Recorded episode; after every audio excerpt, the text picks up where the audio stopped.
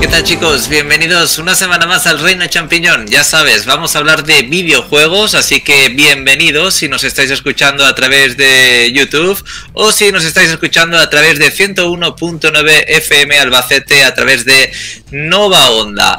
Estoy muy bien acompañado como siempre, pero antes tengo que comentarte que hoy vamos a hablar de uno de los juegos del año, It Takes Two, de Light, un estudio que acabo de conocer y la verdad es que ya me ha enamorado. Y también ah, vamos a hablar de la nueva serie de Marvel, Falcon el Soldado de Invierno, que podéis ver en Disney Plus. Pero antes, las presentaciones y también invitarte a que comentes todo lo que hablamos aquí en el Reino Champiñón en nuestro chat de YouTube para poner cualquier duda, cualquier eh, cosa que queráis que respondamos o también para comentar el programa, ¿por qué no? Bueno, pues empezamos por Alex. ¿Qué tal? ¿Cómo estás, Alex? Hola, muy buenas tardes, Xavi. Pues muy bien. ¿Has tenido tiempo de jugar alguna cosilla esta semana? Pues estoy todavía con el Yoshi de la Switch, el Crafter Wall, ¿vale? Mm. Pero ya me queda poco para pasármelo, ya estoy muy cerca del final. Bueno, después también te faltarán las fases extra, ¿eh? Que no se termina con el final. Bueno, a ver si me queda estómago para eso. bueno, son complicadas, ¿eh? No tiene nada que ver con ah, las fases ah, de la aventura. Eh, Oye, ¿tú has jugado... Bueno, tú primero, sí. No, no, dime, dime. ¿Tú has jugado al, Yoshi Woolly World de la Wii U? No. Ah, no, vale. Pero es por saber si es el mismo rollo de juego. No, no he jugado, pero me, me puedo imaginar que es el mismo rollo. Bueno, pues también José Carlos también está aquí. Capro, ¿qué tal? ¿Cómo estás, José Carlos? Hola, muy buenas tardes. Pues. ¿A qué juegas al WoW, como siempre? Pues en ello estoy, sí, un poquito menos porque también estoy con el Overwatch, pero sí, estoy siempre, siempre con lo mismo hasta que se me acabe la suscripción, entonces ya empezaré a variar. Yuri, ¿qué tal? ¿Cómo estás? Muy buenas, pues aquí andamios. Yo me he puesto con el emulador otra vez a darle cañita a varios juegos retro. ¿Y a qué juegos retro estás jugando? Venga, recomiéndanos uno. Hombre, pues los Wario, que siempre está bien volver a volver a retomarlos, nunca está de más. Y que bueno, que a ver si esto a Nintendo le entra un poquito en la cabeza. Eh, queremos otras plataformas de Wario, por favor, para Switch a ser posible. Bueno, podrían, podrían ah, remasterizar el, ah, el de Wii, que está muy bien. Sí, el 6 Dimension a mí también me gustó muchísimo, la verdad. Y, bueno, pues retomando un poco también el Pokémon Plata. El Pokémon Plata, bueno, también está muy bien. Antes de que lleguen la nueva remesa de Pokémon. Por cierto, Andrés, ¿qué tal? ¿Cómo estás? Muy bien, Estamos. Sigue jugando al Animal Crossing, lo sé. Eh, ¿Algún juego más que hayas añadido a tu nuevo catálogo de juegos? No, pues el Animal Crossing lo tengo bastante abandonado. Ya está en fase de que lo voy a terminar dejando porque no sacan ninguna actualización nueva, ¿eh? Estoy jugando ¿Y ya, lo tienes todo ¿Y ya lo tienes todo conseguido, que es lo importante? No, los, los cuadros del museo son muy difíciles, pero los insectos y los peces sí. Y me falta alguna alguna especie marina, submarina de estas, pero ya está. ¿Y ahora que has empezado? al, al Nier Replicant. ¿Y qué tal? ¿Qué te está pareciendo? Bien, gráficamente un poco flojo, o sea, no es un remake en plan. lo han... ¡Qué envidia te tengo, cacho perra! ¡Ah! Han hecho una, un port un poco sencillito, pero bueno, a ver qué tal va avanzando. De momento me gusta. Jorge, ¿qué tal? ¿Cómo estás? Dime, cuéntame, oh. alégrame el sábado, ¿a qué estás jugando? Eh, pues he estado jugando un poquito a Nadita Boy. Eh, como ha salido ahora el Oddworld Soulstorm y no puedo eh, jugarlo, pues estoy con el Exodus un poquito. Eh, así por un poco recordar un poquillo. Y a ratillos así libres, pues le he hecho partiditas al The Mining of Isaac, que, me he picado de nuevo porque han anunciado también, eh, bueno, han sacado hace poco otra otro DLC y tampoco lo, he cogido, pero eh, me he puesto con el, con el que tengo en Switch, así que a ratillos. Y ya terminamos con Félix para saber a qué está jugando esta semana. Pues esta semana no he tenido demasiado tiempo de jugar. De hecho, últimamente no tengo demasiado tiempo, así que básicamente me dedico a jugar plataformas. Esta semana me he pasado nada más y nada menos que el Kirby Dream Land 2 de, de- de Game Boy. Que algunos acordáis de este juego, juegazo de Hombre, Kirby, claro. aunque un poco corto. Y por otro lado estoy y por otro lado estoy jugándome al New Mario U versión Switch, aquel juego que, que originó el meme de Bowser tan famoso y tan aburrido y e. Bueno, pues espero que todas nuestras propuestas hayan servido para que empecéis una semana muy jugona, porque hemos propuesto muy buenos juegos. Yo he empezado, por ejemplo, el Days Gone, y la verdad es que eh, no lo empecé en su día porque creía que no me gustaría, y me está gustando lo suficiente para continuar con la historia y con este mundo abierto zombie, apocalíptico. Ya veremos eh, en qué queda. Por ahora no puedo decir un veredicto final, pero me está gustando. En fin, a veremos lo que pasa. Bueno, muchísimas gracias a todos los espectadores, a todos los eh, oyentes, escuchantes que nos están escuchando hoy aquí en YouTube. Eh, bienvenido Izanagi33 y también Cabeleira Metalium que ya han escrito y ya han saludado en nuestro chat de YouTube, así que también os invito a todos a que lo hagáis. Hoy tenemos y Text2 y Falcon y el Soldado de Invierno que se ha estrenado en Disney Plus. Pero antes tenemos que repasar, José Carlos, ya lo sabes, pues todo lo que ha sacudido el sector de los videojuegos, así que vamos allá.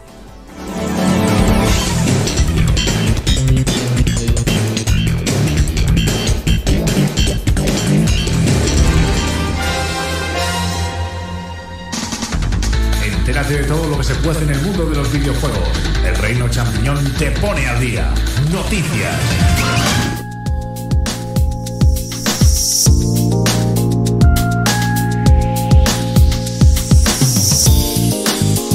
Bueno, pues ya estamos aquí para repasar todo lo que ha sacudido el sector de los videojuegos. Ha sido una semana muy movidita, así que venga, disparad. A ver, pues eh, lo más importante que ha pasado esta, esta semana es que Sony ha echado marcha atrás a la decisión de cerrar la tienda online de PlayStation 3 y Vita, aunque la de PSP sí que va a cerrar la tienda Sí. online. Que bueno, que, que lo estuvimos hablando la, la última vez eh, largo y tendido, pues eso de, lo que me parece a mí. Yo la verdad es que me alegro porque no sé, no sé hasta qué punto esto era estaba planificado, porque igual podían haber hecho, no, que la vamos a cerrar, todo el mundo va corriendo a comprar y luego que no, que era broma. Entonces no sé si estaba planeado realmente cerrarla realmente o era un farol o no sé. No, me parece un poco raro porque luego igual también ha sido por las críticas, porque la gente se ha quejado y igual han dicho, uy, espérate que, que la gente se está quejando en demasía. Y, Bueno, pero la de y es- PSP sí no que la de PSP sí que se cierra Sí, eh, la de PSP sí. Sí, que es un poco que- como. Que es un poco como. eh, cerramos la de PSP, la de Vita y la de, y la de PS Vita. Y todo el mundo, ¡ah, cabrones! Bueno, no, que no, no la cerramos. Pero la de PSP sí. Eh, ah, bueno, pues bueno, va. O sea, como un poco negociación ha sido esto. Una negociación un poco rara. Pero bueno, lo que no sé es si van a cerrar lo que es la tienda online de PSP o si, por ejemplo, eh, los juegos que estaban en eh, de PSP en, eh, en Vita, en la tienda de Vita, los van a quitar de ahí también. Entiendo que no. creo, no, no, no creo, si ¿no? Si cierran la tienda de Vita, una tienda es diferente de la otra. No, no, no. o sea, quiero decir, que- quiero decir, los juegos de PSP que se podían comprar desde PS Vita. Ah, bueno, no, pues yo, lo que yo creo es que se podrán descargar igual como estaba planeado desde un inicio cuando iban a cerrar las tiendas. Todo lo que tenías comprado lo podías descargar. Pues sí, pues eso. No creo que. De todas formas, yo creo que Sony ya ha marcado, igual como Nintendo, el futuro de las ah, tiendas online. Cada vez irá cerrando las tiendas. eh, lo que pasa es que, claro, ha escuchado a los usuarios, bueno, de vuelo que se había montado en internet y ha decidido echar marcha atrás. Eh, o puede Sí. llegar a cerrarlas o puede integrar todos los juegos en el ecosistema de PlayStation 5 o en las próximas para y también para las próximas consolas como ha hecho Microsoft con Xbox Series X y S. Ojalá, ojalá hicieran eso, eso último. Eh, bueno, yo me parece bien la decisión también de que se han echado para atrás, aunque Jorge no lo crea, ¿eh? Yo no digo No. que no lo crea, yo, yo digo que me parecía mal. Que no, No, no, que, que- que- que no digo que la gente no exagera, no exagera con, con el tema, pero es verdad que no me parecía bien. O sea, no tampoco, o sea, tampoco me voy a morir si las quitan, pero es verdad que toca un poco las narices porque es una decisión un poco de, de por qué, o sea, por qué. Y ahora por qué sí. O sea, ahora la pregunta es, ¿y ahora por qué sí? Ahora me mosquea, ahora quiero que la cierren. Yo creo que ha sido por, por, por la reacción de la gente. eh, y luego también está interesante lo que has dicho de que quizá han tenido un repunte de ventas en las tiendas pensando la Sí, gente sí. que iba a cerrar. Y dicen, ah, bueno, no. Vamos a ver si ese repunte de ventas continúa. Obviamente seguro que baja, pero a lo mejor la gente ya tiene la mosca detrás de la oreja y empieza a comprarse pues los juegos por si acaso. ¿No? Los que le faltaban o a darse prisa. Esto un poco se puede vender como la victoria de, de los usuarios, como ha pasado esta semana también con la Superliga, ¿no? Que dicen que la han cancelado por la gente que se ha quejado. Eh, bueno, son fenómenos curiosos. Es igual que pasó cuando Xbox dijo que iba a, doblar los precios del Game Pass, ¿no? Si os acordáis, Sí. hace muy pocas semanas o hace unos meses y dijo que lo iba a hacer y una semana después se echaron para atrás porque la gente se había quejado mucho. También se habló si había sido una estrategia o no. Bueno, siempre nos quedará la duda en estos casos, pero está bien que, la gente pues al final se queje y las compañías hagan caso. También me he fijado en el comunicado de Sony y hay una cosa que no sé si si es irónica porque eh, vienen a decir algo así como, bueno, nos alegramos, nos hemos alegrado mucho de, de lo apasionada que se ha mostrado la gente acerca de, de ser capaces de continuar comprando contenido en estas tiendas. Así que esperamos que en el futuro, pues como diciendo, eh, a ver si es verdad que compráis, cabrones, ¿no? Y no se queda esto en una pantomina que os, os habéis estado quejando y a lo mejor ahora que siguen abiertas pues no compra nadie. Ya lo veremos. Mm, Básicamente. Bueno, ¿qué más? Eh, Jorge, Ma- ¿qué ha pasado? Más, más cosillas. A ver, eh, Jack Kaplan, no sé si lo conocéis. Que ha sido director de, de Overwatch y también estuvo en. En. Eh, eh, Warhammer, iba a decir, joder. Eh, ¡Ay! Lo que le gusta a En el- José. En el World of Warcraft puede ser, quizás. World War- Sí, sí, sí. Pues ya se me va. que, que eso, que, que ha dejado la directiva de Overwatch y que abandona Activision Blizzard. Y la gente está como. "Ah". Mm.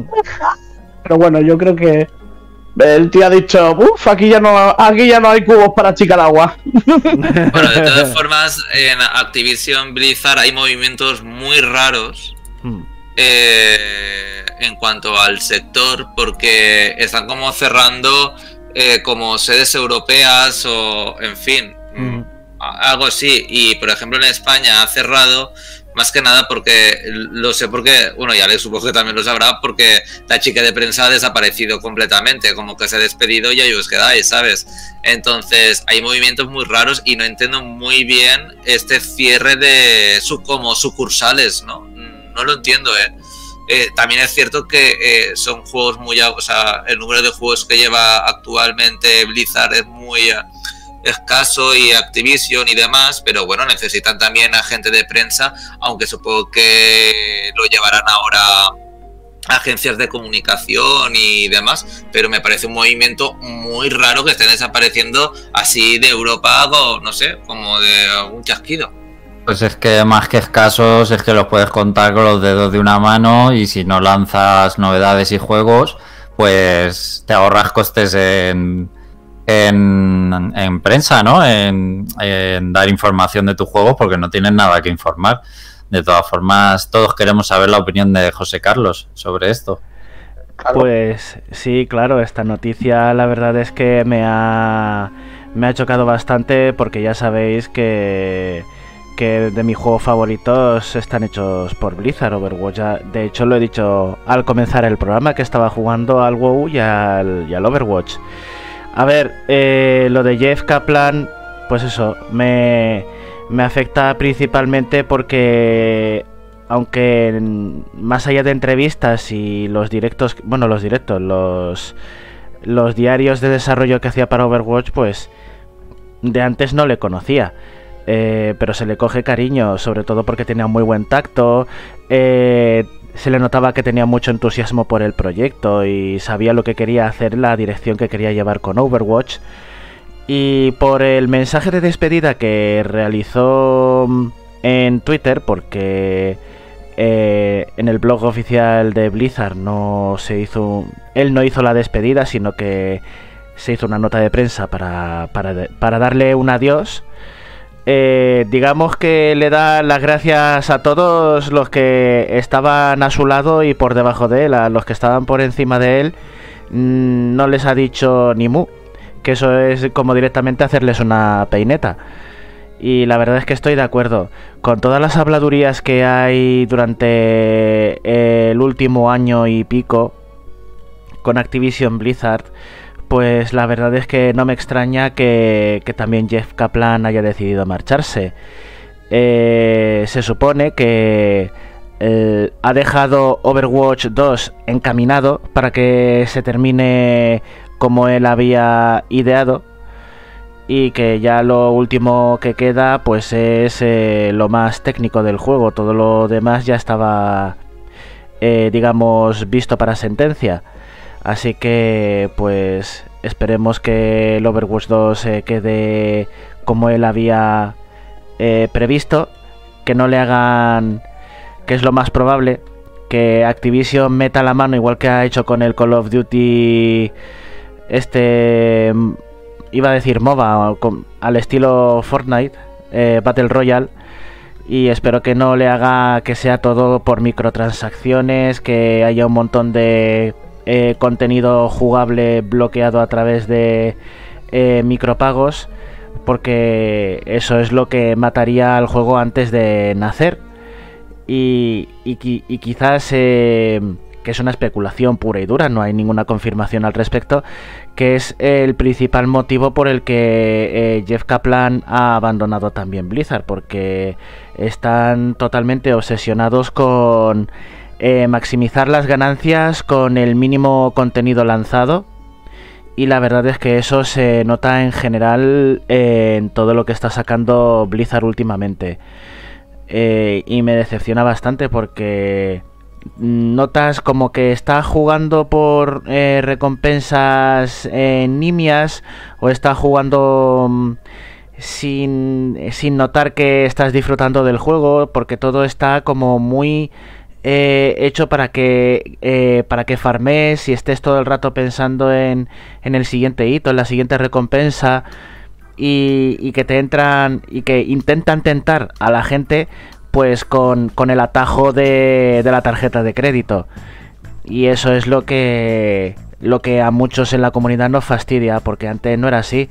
Tú solamente pagabas por suscribirte al Warcraft y todo lo demás te lo sacaba jugando con la comunidad. Ahora que si las subidas de nivel por 60 pavos, que si las eh, los cosméticos exclusivos, que si tal, pues no gusta, evidentemente, y sobre todo porque el, el presidente de Activision, el, el Bobby Kotick, eh, se ha dado un aumento de 200 millones de dólares, pero luego ha alargado a casi 200 personas de, de la compañía este año.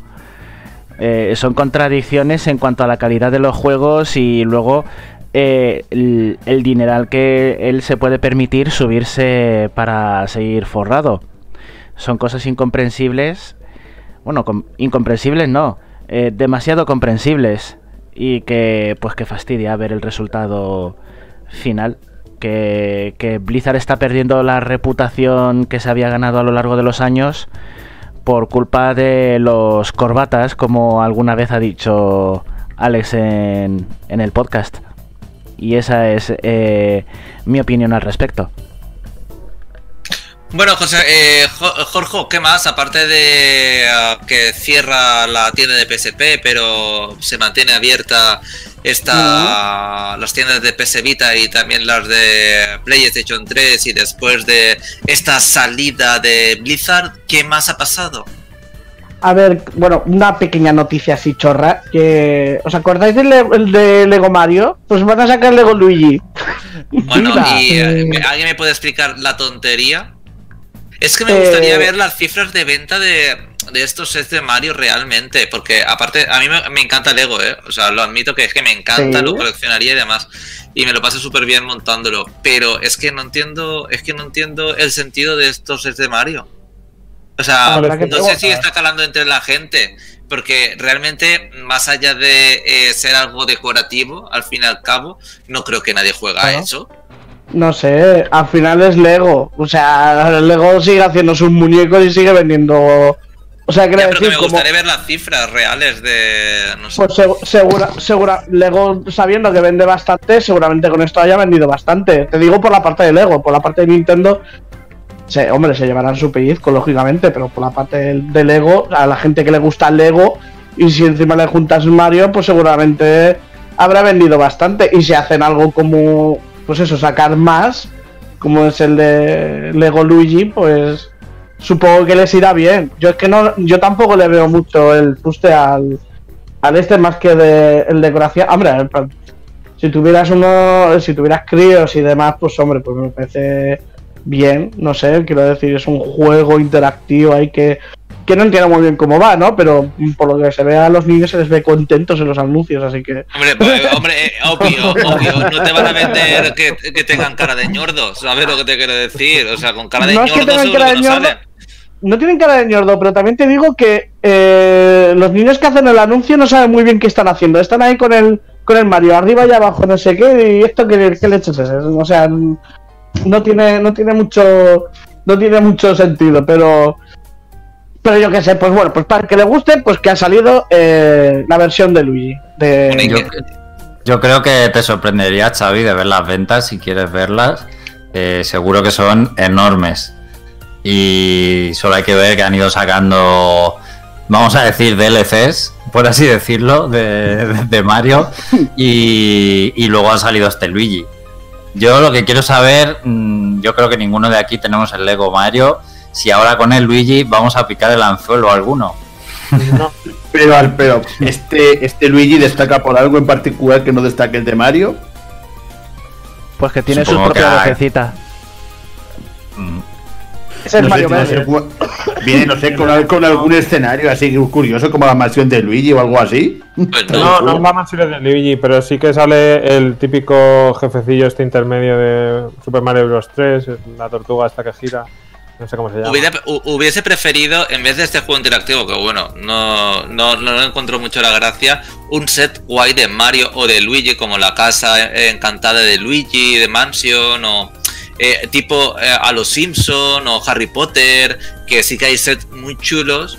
eh, y con Mario a lo mejor también se hubiesen podido crear eh, sets muy chulos del universo del reino champiñón pero no es así. Y ahora Sonic también Sega han avanzado de que también va a colaborar con Lego. A ver lo que sale de ahí.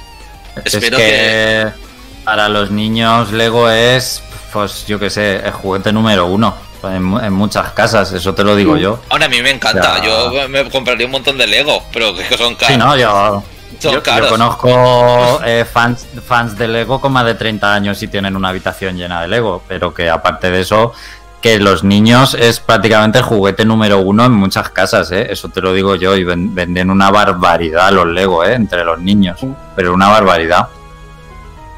Bueno, después de Mario que se actualiza y Sonic también que va a llegar a Lego, ¿qué más, Jorge? Pues en todo caso ya me toca a mí. O Yuri, las- cuéntame. las, las dos noticias más suculentas de- del apartado noticias. Y es que vuelve la printer. vuelve la printer de Genial. Nintendo, pero en este caso se va a llamar Instax Mini Link.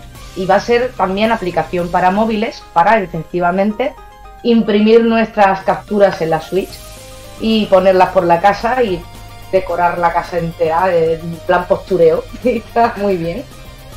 Y bueno, de momento no hemos visto fecha de salida, pero Imagino que sacarán packs con el New Pokémon Snap, seguramente. Y la siguiente es eh, mi saga favorita, la... ¿Qué? Pero vamos, que opinen, ¿no? ¿Y qué les parece? Ah, pero déjame que de las noticias les pido su opinión. ¿Tú qué pasa? ¿Me vas a guionizar a mí ahora? ¿Cómo va esto?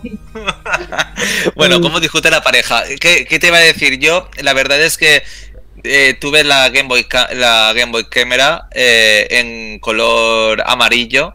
No tuve el accesorio para imprimir eh, todo lo que hacía. Pero no me parecía. Bueno, a ver, en su época la verdad es que estábamos un poco flipados mis amigos y yo con la Game Boy Camera, cámara y demás. Pero ahora mismo no le encuentro sentido más allá del Pokémon Snap. Mm. Alex. Hombre, digo yo que si te gustan algunas capturas chulas, por ejemplo, que hayas hecho en el Mario Galaxy o en el Zelda, si te mola mogollón, pues te las puedes enmarcar. Pero si son, pero si son, pero si son fotos diminutas. Eh, Es tipo, Están- es- son fotos tipo. Xavi, te las guardas en el caj- en la mesita de noche y cuando te vayas a dormir una besi- un besito a Mario. Hasta mañana. Mario, te quiero. Y te duermes tranquilamente y sueñas y sueñas con Mario. Ya, no sé. Mario A- ade- además de la tinta que gastará eso. Están, están- están promocionando mucho también de sacar fotos de estampas de Animal Crossing, por ejemplo. Que supongo Está que, que podrás hacer ahí cositas eh, kawaiis.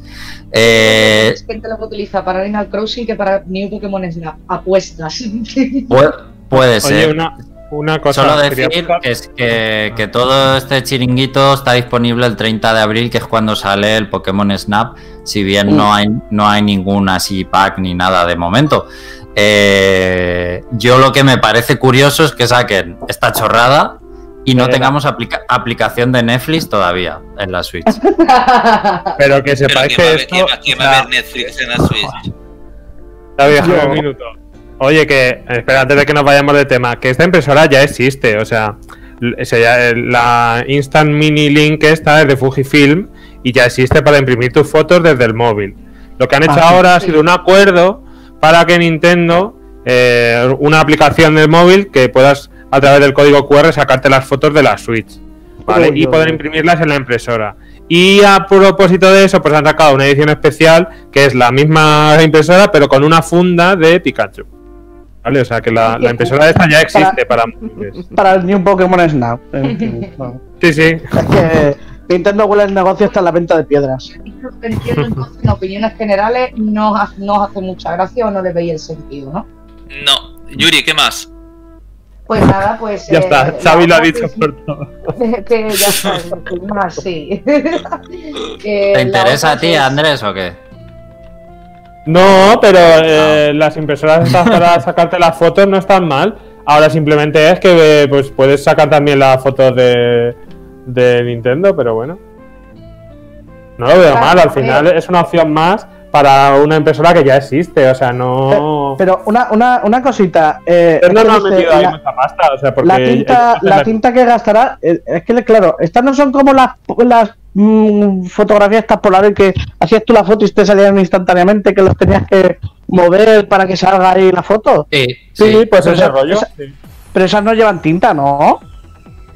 O sea, quiero decir, no era en plan de que te cogía. Es que no sé cómo funcionaba. Tienes O sea, estoy- razón. Tienes siendo totalmente ignorante ahora mismo. Eh, No, las Polaroid Es como un carrete. y calor. Sí. No tienen, no tienen por qué tener tinta. Tú compras papeles, lo que compras es papel. Es. Exactamente. Bueno, sí, claro, claro. Como las cámaras eh, instantáneas. Instantáneas. sí. Eso es, eso. Eso es. Pues a ver. ¿alguna cosa más que añadir? Que no, nada más. Y vas y con la siguiente noticia, pero Pues básicamente opino lo mismo que Andrés, que mm, no me meta prisa, hombre. Eh, opino lo mismo que Andrés, que simplemente, pues eso, quien le guste un poquito el postureo y tal, pues eh, le encantará la aplicación esta. Y ya volvemos con una saga que ya comenté en el anterior podcast, me parece, que es de mis favoritas porque me la había vuelto a jugar, que es la saga de Ace Attorney, Phoenix Wright. Que por fin, por fin de una vez, después de no sé cuántos milenios y desde el Pleistoceno, nos van a traer Ace Attorney Chronicles. que viene también con el que salió, que se quedó solamente en Japón, que es un Ace Attorney, pero basado en la época Edo. Y va a salir aquí en Europa a partir del, 20 en- perdón, Estados Unidos y en Europa a partir del 27 de julio. No sé exactamente si va a ser una recopilación entera otra vez, más el de la época Edo, o solamente el de la época Edo. Pero No, tengo son los- bastante ilusión. Son los dos juegos de la época antigua, esta, sí. Sí, ¿no? Solamente. So- bueno, pues igual tengo ilusión. Idioma, idioma, comentar el idioma. Ya, eso es, eso es algo que, que yo sigo pensando lo mismo de siempre. Que al final lo van a dejar en inglés probablemente. No, no, ya lo han dicho, ya lo han dicho, va en inglés, eh, o sea, sin en traducir, solamente va a llegar en inglés. Y con voces en japonés. Pues me da mucha pena porque yo no, yo en un C1 a mí no me preocupa, pero mucha gente se está perdiendo esta saga porque los últimos remaster que han hecho y tal eh, no los han traducido al castellano y, y en la DS tuvieron muy buena traducción. Sí. No sé yo dónde está la pega o, o qué tan caro puede ser contratar a, a gente que traduzca. Mucho texto. Mucho texto, totalmente. Yo creo que a esta saga en particular siempre le ha hecho mucho daño cuando no los han traducido. eh, se nota un montón que la gente no los ha comprado y, se- y se ha perdido el interés cuando no han venido en español. Y pues eso, mm, yo creo que en algún momento y la saga estaba bien cuando los traducían y yo creo que mucha gente compró los, los ha comprado cuando, cuando venían en español, en Nintendo DS y demás. En algún momento había un cambio de tendencia, los últimos fueron en inglés, hubo uno que solo salió en digital y ya se ha perdido, perdió mucha popularidad, sigue teniendo sus fans, pero bueno, pero yo creo que sobre todo en España sí se nota el bajón al, al traer los juegos en inglés.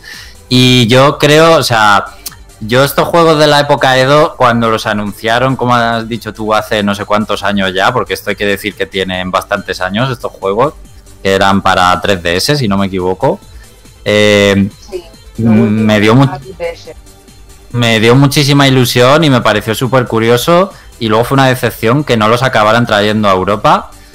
Eh, o sea que me. Pero ahora es un sabor agridulce. Es como han llegado por fin, pero ya no tengo las mismas ganas que en, en su día de jugarlo, ¿sabes? No sé.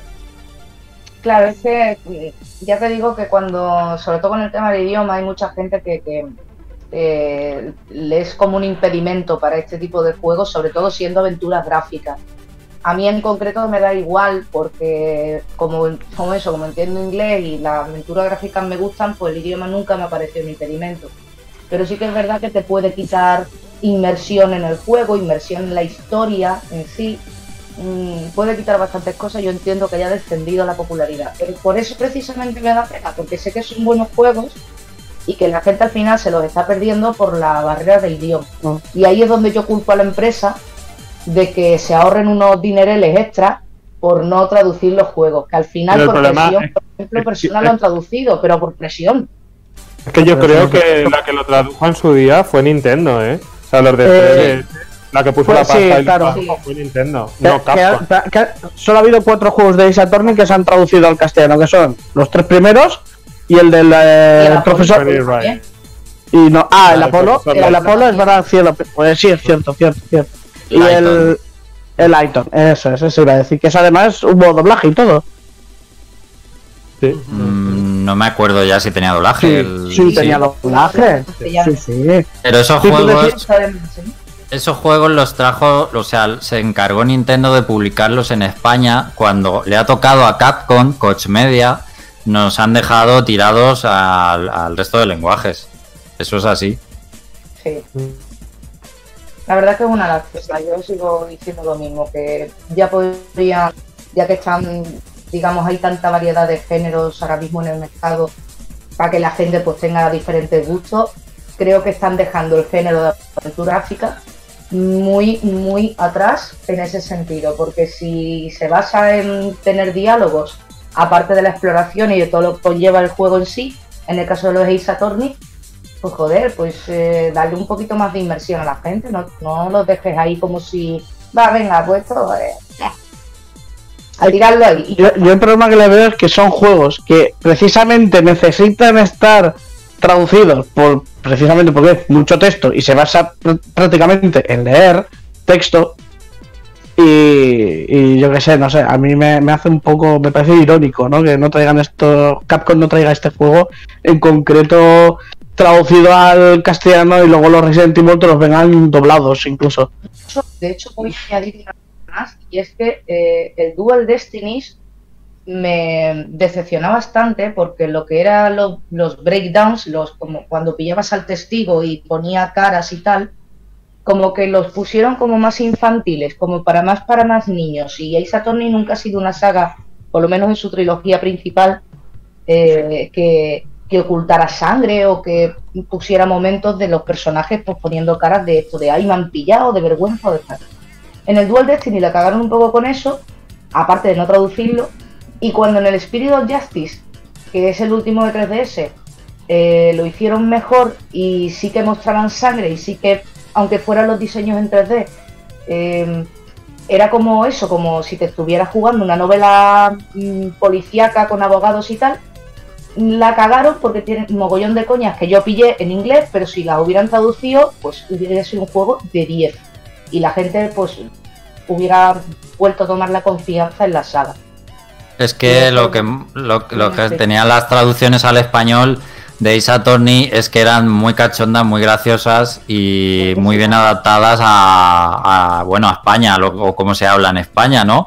Eh, se nota que lo hacía Nintendo, porque Nintendo siempre hace traducciones muy bien adaptadas. Bueno, son las mejores, yo creo, en videojuegos. Las mejores traducciones al español las hace Nintendo, eso creo que no lo va a poner nadie en duda.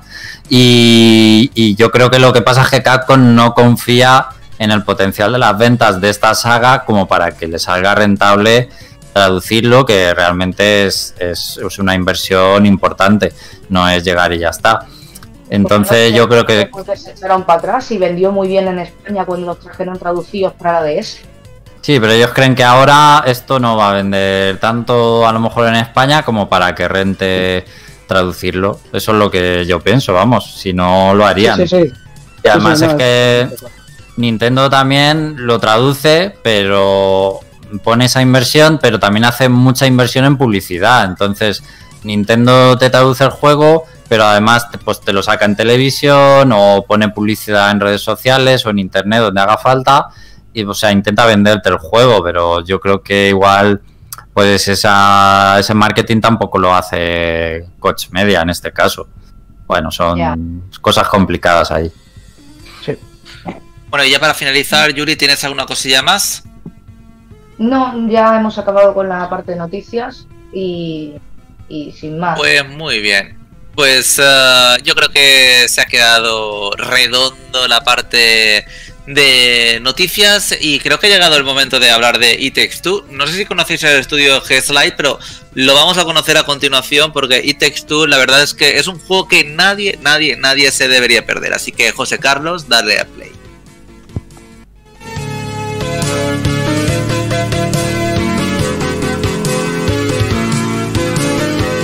¿Quieres saber cómo es un juego? El Reino Champiñón te lo exprime a fondo. Escucha nuestro punto de vista. Análisis.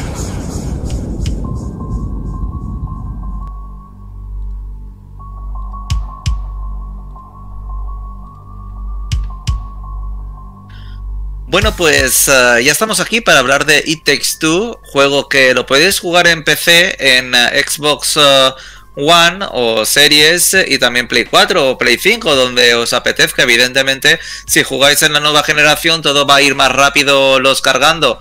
Los Blooding, vamos, que lo he comprobado y da un gustazo jugar en las consolas de nueva generación o en un PC potente, evidentemente. Yo en mi caso lo estoy jugando en Xbox Series y la verdad es que no me estoy arrepintiendo. Pero antes de hablar de It Takes Two, creo que deberíamos recordar eh, quién está detrás de G-Slide, que es eh, la desarrolladora, la sí, la quien ha hecho este It Takes Two y que forma parte del sello de EA Originals, juegos muy originales de EA. Así que vamos a saber quién es Joseph Ferres, el director de este estudio, porque en un evento muy importante de videojuegos de Game Awards, la verdad es que la lió parda y se hizo viral. Así que, José, ponme el audio. Sorry, I'm taking. Uh, let me all just give me a minute. Uh, I want to take your time. Look. Okay, can you swear here? Can you, can swear? swear, Okay. we're on the internet. Fuck the Oscars, you know. Fuck the Oscars. Fuck you. I'll tell you. I'm just like. No se cortó ni un pelo. Bueno, pues ya está, ¿no? Lo hemos escuchado, José. Yo que como no lo puedo escuchar, pues eh, ya lo hemos Te- te escuchado. lavo la boca con jabón. Dice, dice algo así Joseph Férez como, y no pido perdón, sé que soy arrogante y no puedo evitarlo. Hay gente apasionada, también hay locos y luego estoy yo. Se puede decir tacos, le decía al presentador de The Game Awards, decía, pues que se jodan los Oscars, que jodan a los Oscars, que os jodan. Bueno, en fin. ¿Por qué lo decía Joseph Forrest? Porque Férez, porque él era director de cine, de hecho tiene unas cinco películas, creo recordar ahora mismo. Una de ellas relata un poco eh, su vida de cuando dejó Beirut y se fue a Suecia y demás.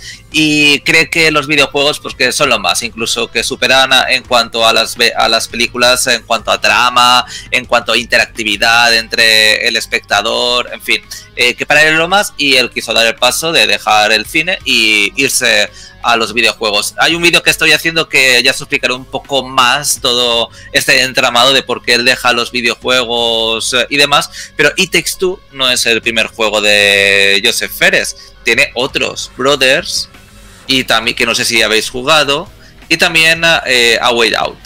Dos juegos totalmente diferentes, pero que tienen algo en común con It Takes Two. Yo no sé si conocíais estos dos juegos. Yo sí que había oído hablar de ellos, pero no había jugado hasta It Takes Two. Y ahora, de, eh, tras jugar a It Takes Two, evidentemente quiero jugar sí o sí a sus otros dos juegos. Yo he jugado a, a Way Out y está muy bien. Y creo que se parece demasiado a uno de los dos protagonistas a, a Joseph Fare- Fares, este. O sea, no sé si, si- si se ha puesto a sí mismo en un personaje, porque es que se parece mucho a uno de los. de los. Sí, Sí, puede ser. Yo, no- yo jugué al Brothers y sé que tiene muy buenas críticas o, o tenía muy buena fama.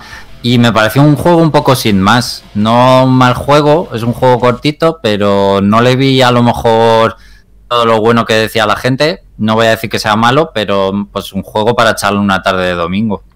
Bueno, eh, Brothers es un juego eh, individual, o sea, single player, que puedes jugar tú con tu mando. Bueno, la la- lo, eh, lo curioso de este juego es que son dos personajes y cada uno de los personajes lo mueves con una stick. Pues un personaje con stick izquierdo y el otro con el stick derecho. Es un juego single player y quizá la peculiaridad es esa, que juegas con los dos sticks y eh, con dos personajes distintos. Y tienes que ir avanzando, supongo que hay pues... um, eh, unas mecánicas muy chulas para, para llevar a cabo.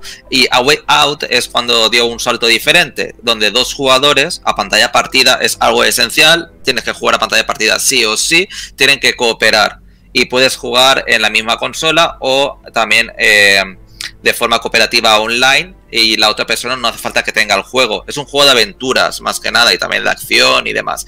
Y quizás el It Takes Two es el que más se parece a ese A Way Out eh, porque es cooperativo, esa pantalla partida, puedes jugar ah, en la misma consola dos jugadores o puedes jugar en cooperativo online. Es esencial dos jugadores, o si no, no puedes jugar. Lo bueno que tiene este It Takes Two como A Wait Out es que hay un pase de amigo que puedes jugar con un amigo o un desconocido que le con el que tú hagas amistad en un foro o donde tú quieras, se baja el pase amigo y eh, puedes jugar al juego completo. Y la otra persona no hace falta que se desembolse el dinero. Y eso la verdad es que pues está muy guay. No es la primera vez que veo yo esta iniciativa porque sí que es cierto que, bueno, eh, porque el juego salió después de Wait Out. Pero hay juegos como por ejemplo el, los juegos de, uh, de Bandai, eh, esta saga de terror que no me acuerdo cómo se llama, eh, Little Hope uh, y demás, que es de Dark Pictures o que es uh, la saga esta de ocho capítulos de terror y demás. También puedes hacer un pase amigo para que juegue un amigo contigo y así no desembolsar toda la pasta un jugador o puedes compartir el juego, una experiencia evidentemente es distinta. Pero lo cierto es que aquí mola porque es cooperativo pantalla partida y es un juego alucinante. Bueno, os un poquito, ¿vale? Bueno, eh, It eh, empieza, es una historia... mmm, diferente, podríamos decir. Aunque Jorge hace dos semanas ya estuvo y Yuri hablándonos de un juego donde eh, trataba sobre la reconciliación de una pareja. Pues bien, los personajes aquí son Cody y Mai. Es una pareja muy conflictiva que se van a separar y tienen una hija. ¿Y qué pasa? Pues que le tienen que decir a la hija que se van a separar, que van a ser amigos, pero que se van a separar y su vida va a cambiar totalmente. Entonces, esa hija que es muy creativa tiene dos muñecos que ha creado.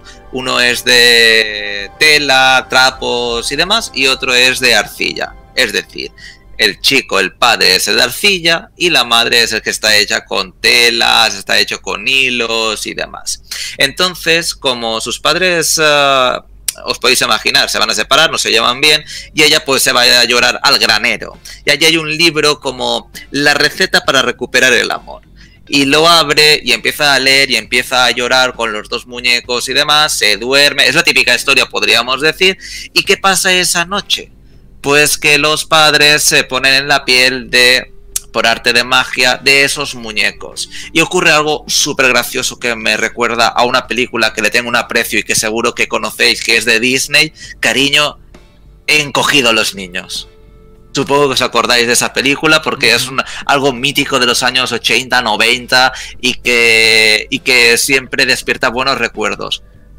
Nos encogemos mucho, mucho, mucho, mucho, mucho y eh, nos ponemos en el plano de, pues no sé, de, un ratón, podríamos decir, a la altura de un ratón. Entonces esto lo vemos gigante. Así que imaginaros los escenarios que pueden eh, surgir de ahí. Nuestro objetivo es recuperar nuestra amistad. Ser pareja de nuevo no voy a contar si van a ser pareja al final, evidentemente, o si van a resultar, o si van a, van a ser amigos y se van a llevar bien con su hija y demás. Su hija lo que quiere es que estén juntos, evidentemente.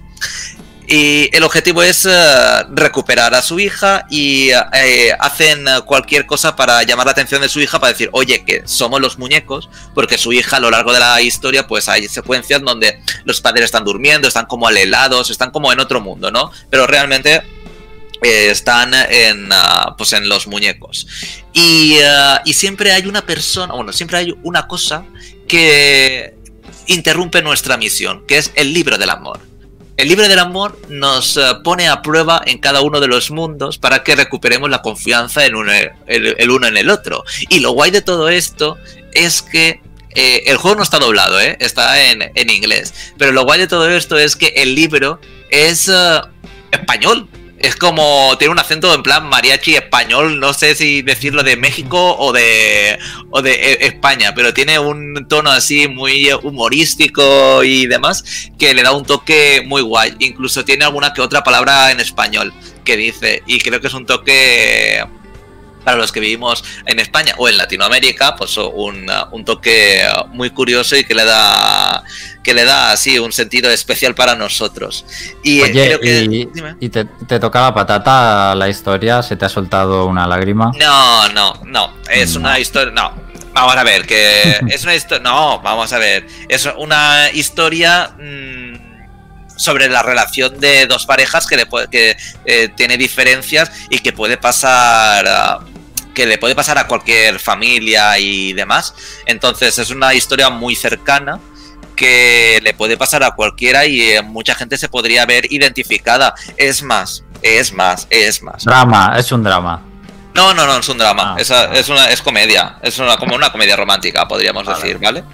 Eh, es más, el juego es cooperativo, es fácil. O sea, no puede, no, no pierdes vidas, no existen las vidas. Lo único que si fallecen los dos personajes a la vez, sí que tienes que ir a un checkpoint. Si fallece uno, eh, no. Entonces, que es un juego sencillo de plataformas, de aventuras, de acción y, demás. Mm, pero lo que mola de esto es que si tu pareja, por ejemplo, tiene una pareja que no le gustan los juegos plataformas, se lo van a pasar muy bien contigo. O sea, y a ti te mola ese tipo de género. Porque aparte de no perder vidas, es muy cooperativo. Y en el cooperativo os quiero decir en el sentido de, tienes que cooperar sí o sí para seguir avanzando. Y por eso también la pantalla partida. Aunque no juegas en la misma consola, puedes en cooperativo online, la pantalla va a estar partida. No vas a ver el juego en pantalla completa. Que supongo que es lo mismo que pasaba con A Way Out. ¿Por qué? Porque tú puedes ir guiando a tu compañero, porque a lo mejor hay cosas que tú ves y tu compañero no lo ve. Entonces tienes que decir, tienes que coger esto eh, para hacer lo otro. eh, en fin, que es tienes que estar hablando constantemente con la persona que está a tu lado o al otro lado del micrófono para seguir avanzando. Si no, es imposible pasarse el juego. En Way Out no, no era así. En Way Out tú veías la pantalla partida todo el rato y veías a tu otro persona, al otro personaje siempre. Claro, y en ese también. Ah, vale, había entendido que no. No, no, sí, es imprescindible para seguir avanzar, cooperar, hablar con tu amigo, tu pareja o con quien sea. Es imprescindible, o si no, es imposible avanzar en el juego.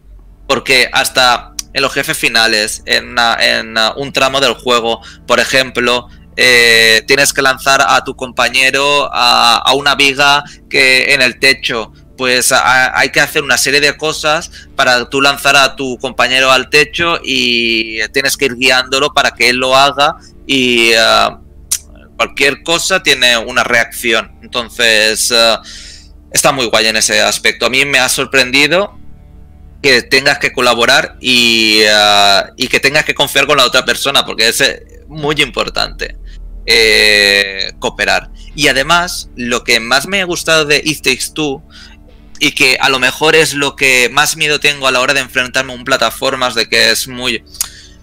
Es muy repetitivo, pues solo es saltar, solo es eh, eliminar enemigos y demás. Lo que más me ha molado de It Takes es que eh, el juego, a cada paso que damos, se renueva jugablemente. Hay nuevas mecánicas de juego, siempre es diferente, no llega a aburrir, no solo en cuanto a cooperar, sino que también tenemos diferentes armas. mm, es un juego que a cada 10 minutos, 15 minutos, eh, en cada tramo, siempre hay algo nuevo que descubrir para avanzar. Y es algo que no consiguen todos los juegos plataformas. Y este It Takes Two creo que lo ha conseguido. Es más, hacía tiempo que no jugaba un juego plataformas de acción tan original como It Takes Two. Es impresionante. Y además también hace un montón de homenajes a videojuegos. No solo, por ejemplo, he visto Sonic, he visto también Crash Bandicoot. Mm, hay un montón de referencias a otros juegos. Y también se han integrado minijuegos a lo largo de la aventura que consisten en cooperar o en competir, por ejemplo. Podemos encontrar un 3 en raya, podemos... ah, Ahí, podemos hacernos fotografías en sets, eh, los personajes, uno pues eh, eh, da el botón de, de, de la fotografía y el otro pues hace la postura. En fin, que es eh, algo mm, mágico para vivir con oh, otra, con otra persona. Y además, lo que mola de It Takes Two es eh, la ambientación.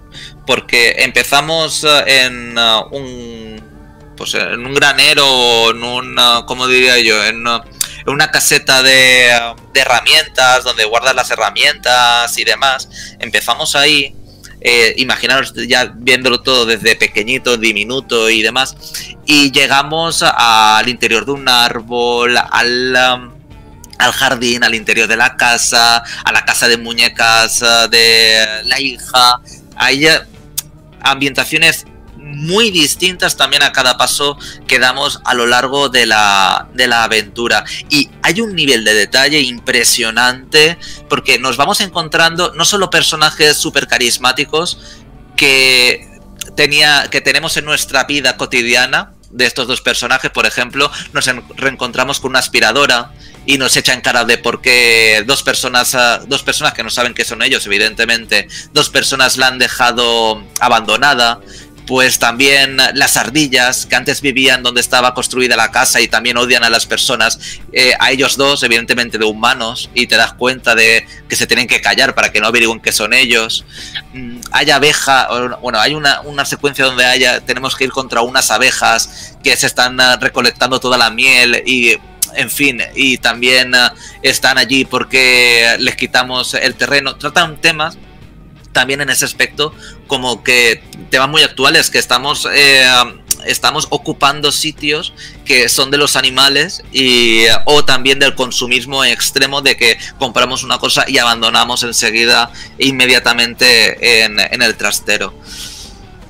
Eh, la pena quizás es mm, que se te hace corto, o sea, se te hace corto. Son unas 12 horas de juego. Yo hubiese jugado mucho más, la verdad, porque te lo pasas muy bien. Y también hecho en falta a lo mejor que esté doblado al castellano, el que esté doblado al castellano, este iText 2.